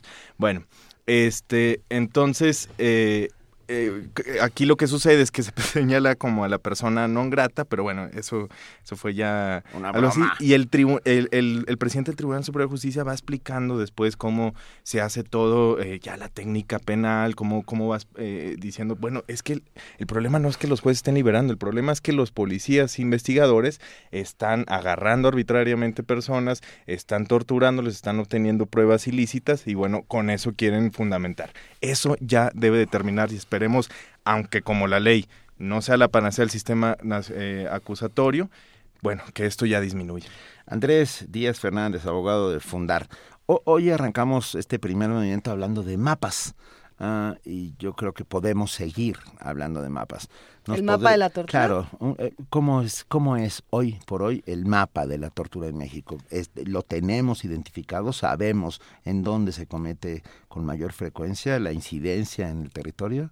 Bueno, el relator contra la tortura eh, de la ONU, Juan Méndez, este, él, eh, y con lo que ¿Y que ya empezamos no diciendo... dejan a otro, otra persona no grata, la que ya no Ándale, dejan ca- entrar? Sí, ese, ese, bueno, eh, ya ahí la Secretaría de Relaciones Exteriores hubiera caído en una falta total de protocolo si lo hubiera nombrado, pero digamos que lo sintió. Entonces, este, eh, él señala que es generalizada la tortura y cuando es generalizada es que se produce en muchos de los estados del país. Si bien ahorita no tengo la cifra en cuál más o en cuál menos, sí te puedo decir como las autoridades. Las autoridades más señaladas por la Comisión Nacional de los Derechos Humanos han sido por los delitos de tortura, ha sido la Marina, la Sedena y seguidamente la Policía Federal. ¿En ese orden? Primero, Marina. Eh, no, están No. ahí, Ah, eh, no, no me lo sé muy bien, para Ok. qué te digo ahorita No, el dato, pero son esas tres autoridades, no, no sé en cuál orden. Entonces, eh, digamos, eh, obviamente que esto se recrudece, ya habíamos, veníamos hablando de la guerra sucia, la falta de justicia genera impunidad y eso hace que el método se perfeccione. Por eso, aunque todos sepamos algunos de las este, prácticas, pues no mucha gente no quiere aceptar que sea generalizada, pero todo el mundo sabe que es un tehuacanazo o el pocito o este quiénes son las madrinas, etcétera. Son términos coloquiales que se utilizan alrededor de la tortura, pero este esto no se fundamenta en los casos, es decir, no ha habido más que tengo entendido unas seis sentencias contra la tortura, obviamente contra servidores públicos en un lapso de 15 años. Una de ellas es el caso este que acabamos de ver hace muy poco tiempo de las dos mujeres policías, bueno, una policía y una militar ah, asfixiando con una bolsa de plástico, lo que sí viralizó, justo lo que el decías, video viral. Los, los, han sido varios, ¿no? En estos últimos meses. Pero en ese, ese yo creo que es el, de- el detonante para la visibilización de la tortura como sistema eh, investigativo. Y esto ha sido gravísimo. No, pero además, o sea, lo- no, pero lo grave ahí es que el problema es que los hayan los hayan descubierto, no se les no, no se les castigó por por haberlo hecho, sino porque los descubrieron. ¿no? Exactamente. Entonces, a ver, ¿cómo reeducas a la policía? ¿Quién está vigilando a los vigilantes? Que es lo que siempre nos Who's preguntamos. watching the watchmen? Who's watching the watchmen, ¿no? ¿Cómo reeducas a la policía si, si está formada nuestra policía, nuestros encargados de, de velar por el orden y tal, están condicionados y están educados para obtener un lugar? ¿no? O sea, a mí me lo guardas, ¿no? A mí me das una prueba para guardarlo. No me importa si es culpable o no. ¿no? O sea, ¿cómo, cómo vas reeducando y vas trabajando esta, este sistema de construcción de culpables? Claro, eh, al- la tortura. A través de la tortura. ¿no? Sí, la tortura, al igual que otras violaciones graves de derechos humanos, como la desaparición forzada o la ejecución extrajudicial, pues bueno, son crímenes de Estado. Eh, de hecho, eh, si no lo queremos ver así, nomás hay que ver el tipo penal y dice el servidor público o la persona particular bajo la autorización del servidor público. Entonces, la tortura la comete gente del Estado o gente con el aval o la autorización del Estado.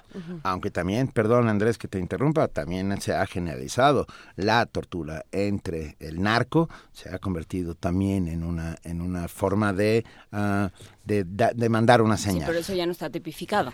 Pe- pero Sí, debería, ¿no? Eh, digamos que, que el producto o el efecto es el mismo, eh, las condiciones pueden ser similares. Aquí solamente, ya es muy técnica penal, pues nos vamos al sujeto activo, que es el, eh, aquí el servidor público. En otro caso podría ser lesiones o algo así.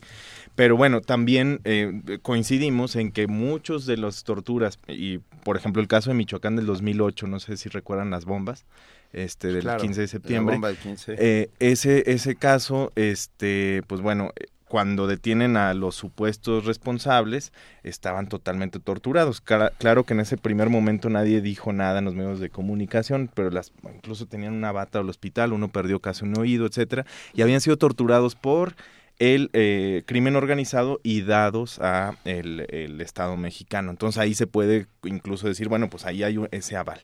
Pero bueno, eh, de, de la pregunta que hacías, este materiales lo siguen cometiendo. Si un soldado, si un policía, si un servidor público cualquiera sabe que eso no se debe de hacer porque recibe una sanción, no lo haría. Eso pasó después en Argentina, en Chile, digo, con sus excepciones, pero ya no tienen el, el, clima tan generalizado de desaparición forzada como hace 40 años.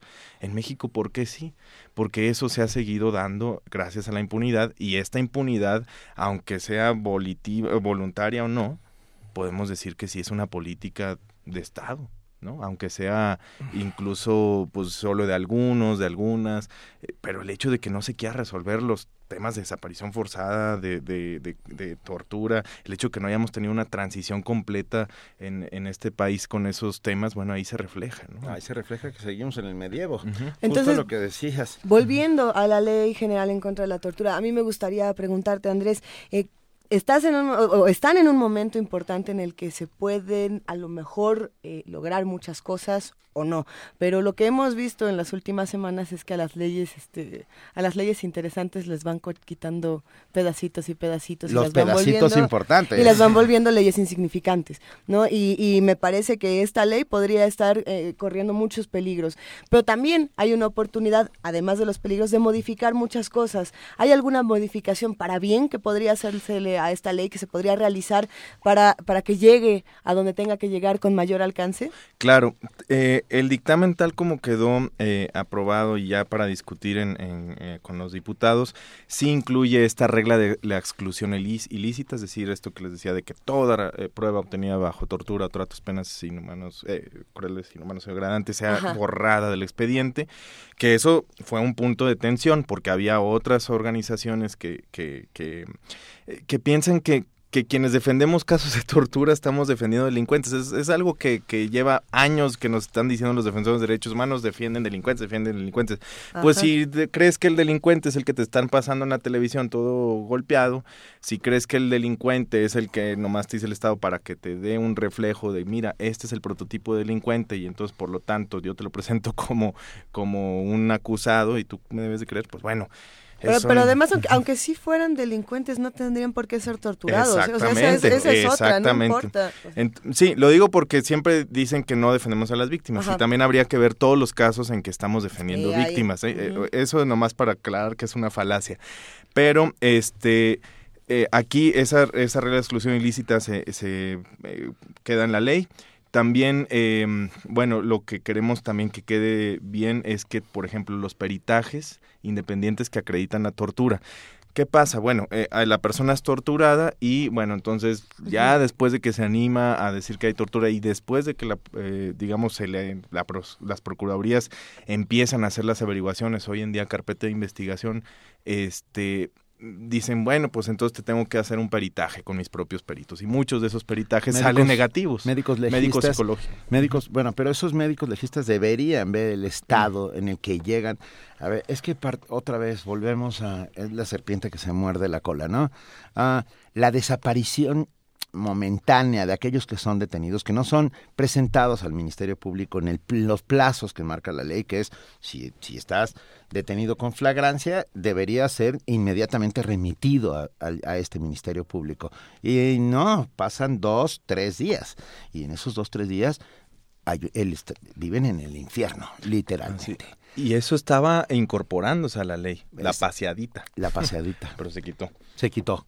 ¿Cómo que se estaba incorporando a la ley? Sí, esto de que no hubiera un este ah, un lapso, un, lapso un limbo. Ah, maligno. se quitó. ¿Puede Sí, estar bueno, el limbo? Estaba en el, en el Código Nacional de Procedimientos Penales, porque hay que ver también la armonía que hay con otras leyes que pueden permitir en su caso la tortura, ¿no? También está el Código de Justicia Militar, que la Comisión Nacional de Derechos Humanos afortunadamente impugnó.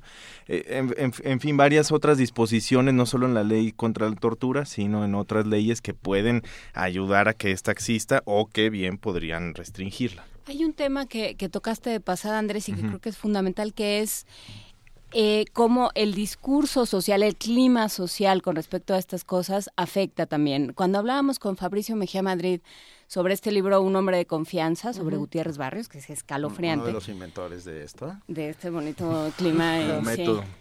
Este, él lo que decía es lo que era, o sea, eran espeluznantes y, y- y tenían unas brújulas morales de terror, pero, pero la sociedad era cómplice. ¿No? Había un clima, había un discurso generalizado que decía en algo andaban metidos, ¿no? en algo andaban. Se sigue repitiendo, Y se sigue Inés, repitiendo, en algo andarían, ¿no? Entonces, eh, entonces, claro, ¿cómo cambia? O sea, ¿cómo llegan, esto que decías, ¿no? Llegamos los abogados de derechos humanos y nos dicen ustedes defienden delincuentes, ¿no? este, déjenlos en paz.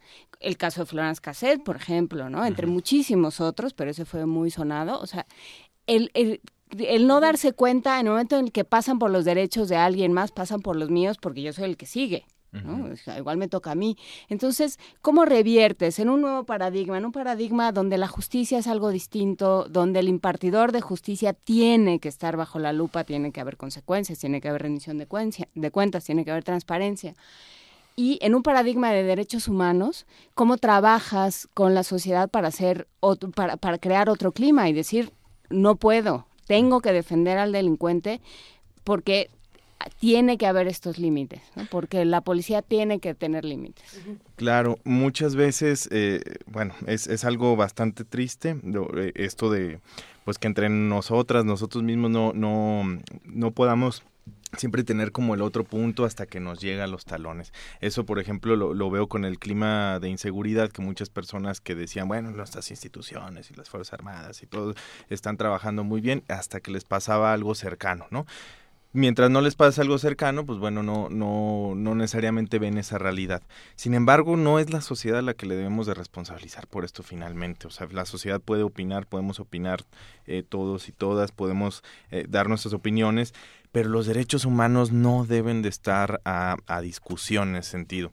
Ya se había dicho, eh, eh, Ferraioli, este jurista italiano, eh, progresista, dice, bueno, si los derechos humanos se pusieran a, a votación, pues eh, perderíamos casi todos, ¿no? O sea, por ejemplo, la pena de, de muerte que tiene tanta fama, bueno, que es La una... que fue plataforma del verde. Que fue plataforma verde, pero totalmente... No empecemos con el verde porque me voy a enojar otra vez. y pero que sí. no y que no funciona no funciona para prevenir o Pero para- que además no se puede Ah. meter otra vez. O sea, estaban. eh, eh, ya México ratificó la Convención Americana de Derechos Humanos y ahí dice que no se puede volver a. Los estados que habían quitado la pena de muerte no la pueden volver a, a meter. Entonces, bueno, este, muchas cositas así le juegan mucho a, a ciertos discursos de la gente porque saben que solamente les están dando en los medios de información solamente una parte de la película. Solo están alimentando los enojos, están alimentando los corajes y están culpabilizando a otras personas de los mismos pueblos para que eh, este, sean ellos los, los castigados. Es decir, es enfrentar el pueblo contra el pueblo, es administrar el conflicto. Dime- a ver, perdón Andrés, di- di- dime una cosa. Este, ¿qué hacemos como sociedad civil para apoyar a la ley general contra la tortura y para evitar entre todos que esto siga sucediendo? Bueno, primero saber que aquí, eh, cuando hay tortura, no solamente va a haber una víctima, o sea, la víctima del delito, sino va a haber una segunda víctima, que es la víctima de la violación de los derechos humanos. y una Entonces, tercera que somos todos. y una tercera porque no vamos a conocer la, la verdad. Entonces, con la tortura lo primero que se violenta es el derecho a la verdad, además de la integridad personal de la persona que la sufre. Es decir, para las personas, aquellas personas a quienes les han cometido algún delito y sus probables responsables estén en prisión y hayan sido torturados, bueno, saber que esa mala investigación va a llevar probablemente a la impunidad de su propio caso. Entonces, no porque eh, una persona salga de prisión porque haya eh, eh, confesado bajo tortura, eh, significa que eso, ese juez está diciendo, bueno, tú no mereces justicia. Más bien es la propia autoridad que investigó la que está haciendo mal su trabajo. Entonces, darnos cuenta todas y todos que, que eso es lo que sucede, que con la tortura nadie gana. Eh, solo quizá ganen algunos servidores públicos que pueden palomear sus listas de delitos cumplidos, de delitos investigados cumplidos, pero que eso no lleva a una justicia. Entonces, y, con eso también eh, saber que eh, todas y todos podemos ser sometidos en algún momento a tortura, prácticas así, aunque sabemos que en este país, con la segregación social que tenemos, quienes más la sufren son eh, personas más marginadas económica y socialmente. ¿Cómo están esas cifras? Eh, no las tengo aquí a un dato, pero, pues bueno, digamos que eh, de lo que hemos visitado en, prisión, pues la mayoría de las personas, digamos el 80%, son personas marginalizadas económica y socialmente. Son invisibles. exactamente. No, y, y, además como sin, sin verlos mucha gente dice, bueno, sí, de seguro. y te lo digo porque hay personas que, no, que me lo han dicho, gente que después sufrió en carne propia unas injusticias de debido proceso, que encarcelaron a sus hijos eh, en prisión y decían, mira, yo antes decía, qué bueno que habían encarcelado a esta persona y ahora que nos pasó esto, digo, pues ya no vuelvo a confiar en lo que me presentan en la televisión. Entonces, bueno, nada más tener un ojo, eso es lo que podemos hacer como, como sociedad eh, eh, ahorita, estar atentas, atentos cuando vayan a hacer las discusiones en, en, la Cámara de Diputados. Sí, exacto, que, con la ley, ahí tenemos que poner especial atención a qué va a ocurrir. ¿Y no, podemos firmar alguna petición? Este, pues yo creo que sí, nomás que ahorita no sé si, si hay una... Bueno, eh, por ejemplo, hoy, ahorita en estos momentos, está aquí a unas cuadras está presentando el informe de Amnistía Internacional contra la tortura. Ayer fue el, el Día Internacional contra la tortura que ya señalabas al inicio. Y este pues bueno nada más eh, estar conscientes de que es una práctica que cuando nos cometan algún delito también nosotras nosotros debemos saber que la persona que vayan a culpabilizar por ese delito bueno pues que tienen que tener derechos para que sea para que haya justicia pues. O sea porque si si no le respetan los derechos a la otra persona pues bueno tampoco vamos a tener nosotros nuestro acceso a la justicia. Entonces saber que esa tortura nos friega a todos pues es, es duro lo que nos estás comentando, Andrés, y sin embargo es importantísimo no, no solamente hacerlo visible, sino tener la responsabilidad de hacer otras cosas. No creo que la parte de la visibilidad ya está más que más que puesta sobre la mesa y nos toca empezar a actuar.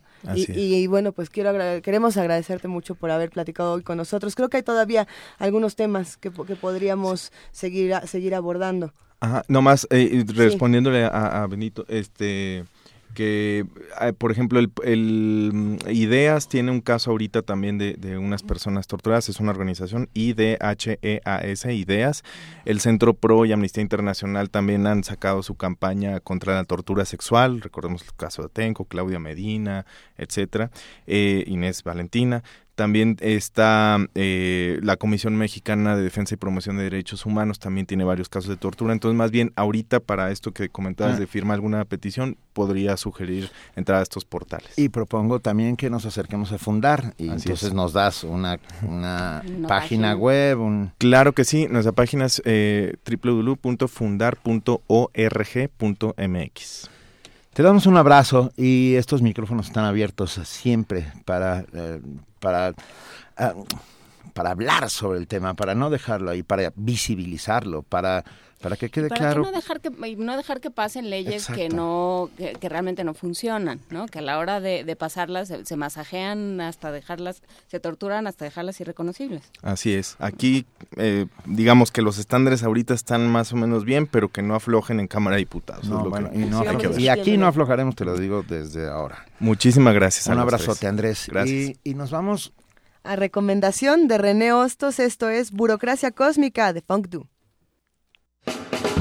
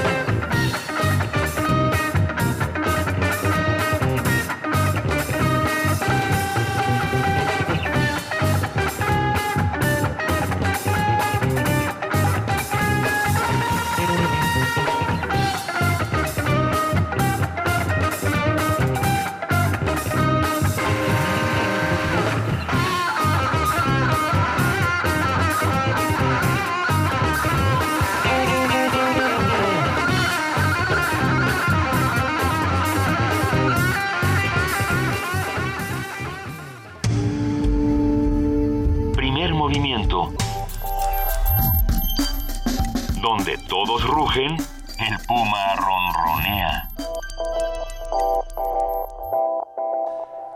Son las 9 de la mañana con 39 minutos. Muy rápidamente les contaremos el caso de los seis jóvenes ambientalistas detenidos en Nueva Segovia, en Nicaragua, hace tres días. Ah, estaban apoyando a una comunidad, enseñándoles a hacer hornos, hornos de, de, de, alta eficiencia y bajo consumo a la, a la comunidad. Esto dentro de las muchas prácticas ecológicas que llevan a cabo. Un grupo de ambientalistas. Y, y, de repente, bueno, hubo un pequeño accidente. Eh, el caso es que la policía nicaragüense decidió que estaban manejando sustancias peligrosas. Los capturaron y los desaparecieron durante dos días. Dos días que fueron largos, muy largos para todos aquellos que los conocen y que los familias y amigos. Uh, finalmente ya fueron encontrados. La Embajada de México en Nicaragua, por medio de su embajador Miguel Díaz Reynoso, se movilizó, incluso se hizo una alerta de viaje para, para, para ello, e, esta presión internacional. Muchos firmamos una, una serie de cartas para, para que aparecieran. El caso es que ayer por la noche, finalmente, y esto es la parte importante y buena, uh, fueron deportados a Honduras. Hoy, hoy sabremos algo más. Uno de ellos es hijo de nuestra querida Julieta Jiménez Cacho, directora de Casa del Agua, a la cual le mandamos un enorme abrazo y nuestra solidaridad y estaremos muy pendientes de, de, todo lo que suceda alrededor. Estaremos al pendiente y bueno, eh, es pertinente mencionarlo ahora porque estas prácticas ambientalistas son importantes para, para lo que está ocurriendo en todo el mundo. Creo que es, es fundamental acercarnos a los grupos que están ejerciendo esta, estas prácticas ecológicas, estas herramientas y las comparten con las distintas comunidades y también aprenden de ellas, que es algo que hablábamos en su momento con Alberto Betancourt. No solamente nos toca ir a las comunidades y pensar que enseñamos, también vamos a las comunidades y aprendemos tantas cosas. Eso es lo que también se hace desde el Programa Universitario de Estrategias para la Sustentabilidad, el PUES, y por eso nos da tantísimo gusto hablar esta mañana con su directora Mireya Imas. Muy buenos días, Mireya, ¿cómo estás? Muy buenos días, Luisa, Juan Inés Benito, su equipo en cabina. Hola, querida. Pues aquí, oh. aquí un poco zarandeados, ¿no? Seguro tienes una buena noticia. No. Este, no. ¿Cómo va todo? Mire, ya cuéntanos, por prometo, favor. Prometo que, la, que las vacaciones lo vamos a intentar con un poquito más de ahínco para, para, para, celebrar un poquito más, pero bueno. Voy a buscar a, un panda rojo vivo. Va a traer un pangolín. y lo voy a llevar ahí a... Hoy vamos a comentar sobre delitos ambientales al alza y quiero iniciar esta participación pues mandando toda mi solidaridad y cariño a los jóvenes ambientalistas de la caravana por el buen vivir en Nicaragua y qué, qué bueno, qué bueno, ya se identificaron, ya están seguros y bueno, esperemos que pronto puedan volver a México y que los podamos abrazar a todos. Claro que sí. Eh, bueno, pues miren, para, para documentar el pesimismo, eh, apenas a principios del mes de junio, el Programa de Naciones Unidas para el Ambiente, el PENUMA, junto con la Interpol, dieron una voz de alerta ya que los delitos ambientales están incrementándose en todo el planeta a un ritmo alarmante, siendo el cuarto lugar de ganancias después del tráfico de drogas, la falsificación y el tráfico de personas. De acuerdo con este reporte que se denomina Aumento del Crimen Ambiental, amenaza creciente para los recursos naturales, la paz, la seguridad y el desarrollo, el cual cualquiera de ustedes lo puede consultar en el Internet con el título The Rise of Environmental Crime, el valor de los delitos ambientales se incrementó 26% respecto a lo estimado en 2014. Si bien los cálculos de estos son complicados debido a la naturaleza clandestina de estas actividades, pues se estima que las ganancias que obtienen los delincuentes ambientales oscilan entre 258 millones y hasta 91 mil millones de dólares. No, bueno digamos que para dimensionar esto, si esto fuera una economía nacional, estaría creciendo a una tasa dos o tres veces mayor que la economía mundial, alrededor del 3%. Bueno, esto antes del Brexit, ¿verdad? Ahora ya no sabemos muy bien qué está pasando. Además, la cantidad de recursos monetarios que se pierden debido a los, debido a los delitos ambientales es diez mil veces mayor que la inversión de los organismos internacionales en su lucha para prevenirlos, que apenas alcanza los 30 millones de dólares. Y bueno, tal vez hablar de delitos ambientales, cuando hablamos de esto, pues nos viene a la mente pues las matanzas de elefantes, rinocerontes en África, básicamente, eh, y que esto ha ayudado a aumentar la conciencia mundial acerca del comercio ilegal de vida silvestre. Pero la expansión de los negocios y la mercantilización de la naturaleza se están ampliando muchísimo y el alcance y la gama de este comercio ilegal sobrepasa ciertamente a los elefantes y los rinocerontes. De acuerdo con el propio informe del PENUMA, los criminales ahora incluyen, digámoslo sarcásticamente en su portafolio de negocio, el tráfico de residuos peligrosos, la venta de sustancias que agotan la capa de ozono, la pesca ilegal. Por ejemplo, tenemos nosotros en México el caso paradigmático y desconcertante del que ya hemos hablado en primer movimiento, de la totoaba, que a su vez afecta a la vaquita marina. La lista global de la, la encabeza la tala ilegal en áreas naturales protegidas. Valga mucho la pena entonces estar protegiendo áreas que no podemos cuidar, en donde la venta de madera que se obtiene de esta forma es el delito que mayores ingresos le deja a los traficantes del mundo. La pérdida anual de recursos por este motivo se estima de entre 50 a 152 millones de dólares al año. Otro delito es el saqueo y tráfico de minerales. Los casos donde se produce con mayor violencia se relacionan con la minería de oro y diamantes en África. Desgraciadamente en nuestro continente la minería legal o ilegal de gran escala o artesanal es una actividad que frecuentemente contamina nuestros cuerpos de agua como en el caso, por ejemplo, del Amazonas, donde son recurrentes los casos de contaminación por mercurio que dañan las pesquerías locales, y nosotros, pues recientemente vivimos el caso de Sonora. En México, los derrames por minería legal, que son los más frecuentes, constituyen también delitos ambientales, aunque esté legalizada la minería, es un delito ambiental afectar los ríos, los lagos y las fuentes de agua de las poblaciones que los ocupan. Estos delitos ocasionan la pérdida de servicios ecosistémicos, como decía yo, del agua, pero también del aire, y bueno, pues afectan las condiciones, que se ven afectados por condiciones meteorológicas extremas, pero también afectan la seguridad alimentaria, deterioran la calidad de vida de las comunidades humanas y en ocasiones a distancias muy lejanas de donde originalmente se cometieron. También privan a los gobiernos de ingresos y, por supuesto, socavan la actividad económica legal de muchas comunidades. Además de los ecosistemas afectados, los delitos ambientales dejan víctimas humanas y multiplican la inseguridad en todo el mundo. Las guerras civiles, los carteles criminales e incluso grupos terroristas son financiados por los ingresos de los recursos naturales comercializados en forma ilegal. Los traficantes de fauna silvestre operan en redes donde también se trafican armas y personas. Las comunidades que intentan proteger sus recursos naturales son asediadas por delincuentes ambientales, quienes, y para desgracia de todos, en muchas ocasiones cuentan con la complicidad de autoridades corruptas y empresarios coludidos. Un reporte del grupo Global Witness, publicado la semana pasada, señala que tan solo en América Latina ocurrieron 185 asesinatos de activistas ambientales durante 2015 como el del caso muy sonado de Berta Cáceres en Honduras. Los crímenes ambientales tienen repercusiones más allá de los delitos comunes, pues aumentan la fragilidad de un planeta de por sí frágil, saquean el futuro de las próximas generaciones y ponen en peligro nuestra capacidad para lograr los objetivos del desarrollo sostenible. Es por eso que se vuelve tan importante y urgente evitar a toda costa ser cómplices de estos delitos por ejemplo, al comprar fauna y flora en peligro, al adquirir viviendas en predios o zonas protegidas, o comprar madera proveniente de la tala ilegal. Más importante todavía es extender nuestra solidaridad con las comunidades que resisten y denuncian los crímenes ambientales que, a fin de cuentas, se cometen contra toda la humanidad, sin importar en qué lugar del planeta estemos. Y esta es nuestra colaboración del día de hoy. Eh, el saber que hay una nueva mafia me pone bastante nervioso, que ya de por sí lo estaba.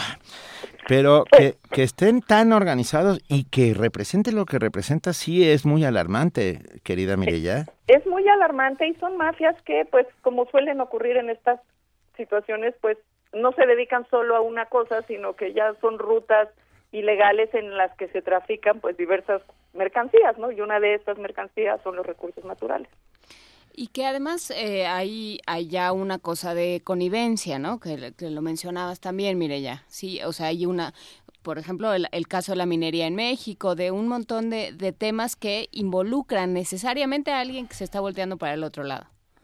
Por supuesto, o sea, ciertamente puede ser por incapacidad este o por o por discapacidad de la autoridad este no se están no se están atendiendo estos delitos y son delitos que como bien señalas van asociados a otros delitos y entonces se van volviendo cada vez mafias más complicadas de desarticular y bueno no solo es el tema de la seguridad este de nuestros recursos naturales sino también la seguridad de, nuestra, de las personas no la que está la que está en riesgo. Entonces pues sí no no es sencillo. Hay muchas eh, bueno, ahora eh, se ha propuesto la creación de la gendarmería, eh, pero bueno, yo no veo cómo 150 gendarmes van a proteger el 10% de nuestro territorio.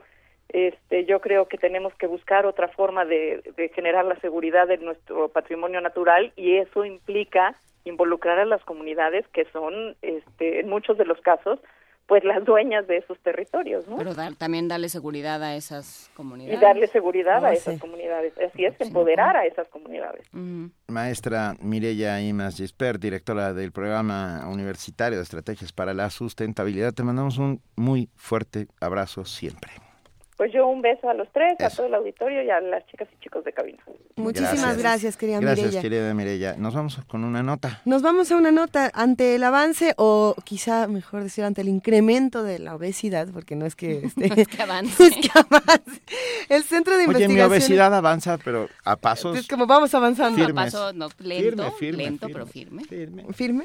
El chiste sería que fuera Bueno, como paso firme. este burbujeante o Gelatinos. Gelatinos. No, a ver, el caso es que la obesidad está creciendo y el Centro de Investigaciones Interdisciplinarias en Ciencias y Humanidades se ha dado a la tarea de analizar la enfermedad a fin de ofrecer un panorama crítico y propositivo. Por eso nuestra compañera Dulce García tiene información.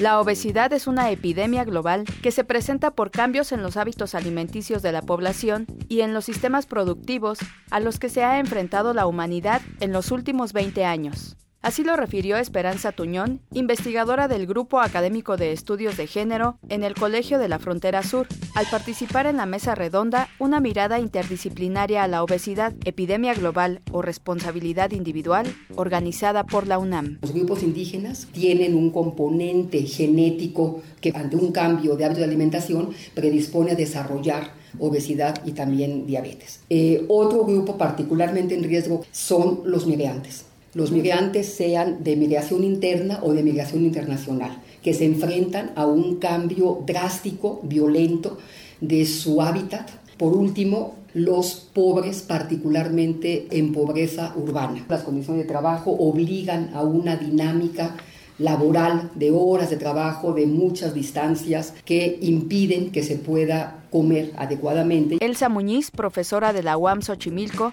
destacó que actualmente la belleza y la perfección son normas que la sociedad exige a las mujeres, lo que se demuestra en la demanda de las cirugías cosméticas. El hombre no importa que sea como sea, es más, si es feo, es mejor. Las mujeres deben ser bellas, deben ser delgadas. Esto tiene que ver con toda la industria cosmética que eh, genera toda una serie de procedimientos para blanquear la piel y ya no se diga para adelgazar. En realidad las mujeres que se practican cirugías cosméticas están atendiendo a sus propios deseos o están respondiendo a modelos de belleza impuestos, ¿no? Un poco lo que diría eh, Susan Bordo en términos de la, del imperio de las imágenes, ¿no? Hay imágenes que están determinando las formas de ser mujer. Como epidemia global, la obesidad va ganando terreno en la sociedad. Por ello, el Centro de Investigaciones Interdisciplinarias en Ciencias y Humanidades de la UNAM se ha dado a la tarea de analizar esta enfermedad para ofrecer un panorama crítico pero propositivo. Para Radio UNAM, Dulce García. Primer movimiento. Donde la raza habla.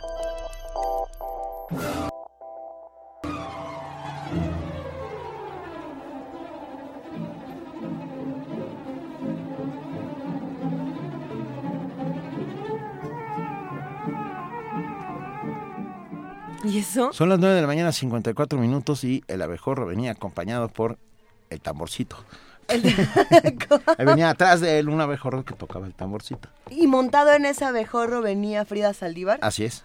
Hola, Frida. no en el de tamborcito, en el de adelante. En el de Exactamente. Hola, Frida. Muy buenos días a todos los que nos escuchan y aquí en la mesa. Los pueden sintonizar en el 96.1 de FM a las 10 de la mañana para escuchar El Camino del Cangrejo, todo lo relacionado al tema del cáncer. En punto de la una de la tarde también podrán conocer el quehacer universitario en el espacio informativo Prisma RU y para los melómanos, a las 15 horas tenemos Miocardio, la génesis del sonido con El Gabinete, un cuerpo diplomático integrado por Daniel Aispuro, Hugo Trejo, Cristian García y Enrique Gil, formados en 2006 en el marco del proceso electoral y que estuvieron también aquí en primer movimiento tocando. Y en el 860 de AM a las 11 de la noche, en la llave, la clave, la nave, el ave del tiempo, tenemos Ficcionario 2 de Jorge Luis Borges. Así que sintonícenos también en línea, es www.radiounam.unam.mx y nos pueden seguir en redes sociales como Radio UNAM. Muchísimas gracias, querida Frida, que tengas un gran día. Igualmente a todos. Gracias, Frida. Mañana ya es miércoles. Ibas a decir jueves porque yo pensé por un momento. Miércoles de frutífera, ¿no? El miércoles de Héroes y villanos. No. Ah, no, hay muchas cosas de mitos, de héroes. Mañana. Mañana es miércoles de héroes y villanos, muchachos. Pero si ustedes piensan que yo tengo claro qué va a suceder, están equivocados. Ah, pero, pero, a ver. Un... Fiestas y sorpresas. Fiestas y sorpresas. Mañana es día de fiestas y sorpresas. Prepárense todos. Va a estar muy buena. Ya tenemos recomendaciones de poesía necesaria para mañana. Tenemos muchos ah, contenidos. nos han mandado postales. Alguien nos preguntó si ya habíamos hablado de Omar Khayyam. Si, si ya habíamos leído a Omar Khayyam en Poesía Necesaria, ya leímos yo, a Omar Yo leí a Omar Khayyam. Y yo también, entonces. Tú también, Creo que hasta yo también ya lo. No, no es cierto. Pero sí sé que mañana hablaremos acerca del asesinato del compañero del Olmo de Radios Comunitaria, Ñu Sabi. Sin duda vamos a hablar sobre el tema porque es muy preocupante en, Oaxaca, en Oaxaca de León, Oaxaca. Hablaremos sobre eso, hablaremos sobre muchas otras cosas. Hay, hay muchísimos temas, por ejemplo, nos, nos mandaron un tema interesante que se podría discutir precisamente hablando del programa eh, de sustentabilidad, de estrategias para la sustentabilidad, sobre lo que está pasando en, con el Silala, la disputa entre Bolivia y Chile por, y Chile por el Silala, como eh, eh, todas estas disputas que hay por agua, que hay por recursos naturales, en medio de reconfiguraciones políticas tremendas. Yo creo que serán temas que vamos a también tener que tocar, pero nos vamos a despedir el día de hoy con una de estas cápsulas que tenemos preparadas para ustedes, sobre todo con educación, para que sigamos este diálogo y sigamos construyendo este, conocimiento. Este foro que se hizo entre académicos y eh, maestros de la Coordinadora Nacional de Trabajadores de la Educación. Gracias a todos los que hicieron posible este programa. Que, gracias, querida Juana Inés de esa. Mañana nos vemos. Mañana nos vemos. Muchas gracias. Gracias, querida Luisa Iglesias. Gracias, querido Benita Taibo. Que tengas un gran día. A todos los que hacen posible, lo dije, y sobre todo a ustedes que están ahí haciendo diariamente comunidad con nosotros. Esto fue Primer Movimiento. El mundo desde la universidad y todo con educación. Radio UNAM presenta Mesa de debate. Todo con educación. Reflexiones sobre la reforma educativa. Doctor Manuel Gil Antón, investigador del Centro de Estudios Sociológicos del Colegio de México. Que estamos pensando en dar una evaluación, de hacer una evaluación más suavecita, por, no, pobrecitos. No, la educación tiene que ser de gran calidad para todos los mexicanos y por eso se tiene que tomar en cuenta el contexto, no para hacer una evaluación más baratita en el contexto del aula. No se puede hacer desde la Ciudad de México y, es decir, habría que confiar muchísimo más en la estructura de pares. Eh, todos los profesores saben quiénes son los buenos profesores en su barrio, su, en su zona. ¿Por qué no hacer espacios colegiados, espacios de pares? Como se hace en la educación superior. Mesa de debate. Todo con educación. Reflexiones sobre la reforma educativa.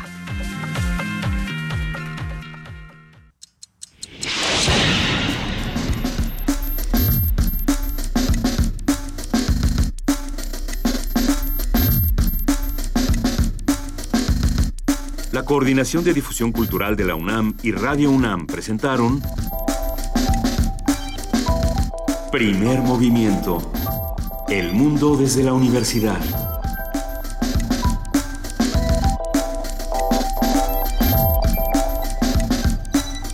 Coordinación de invitados Amalia Fernández y Miriam Trejo.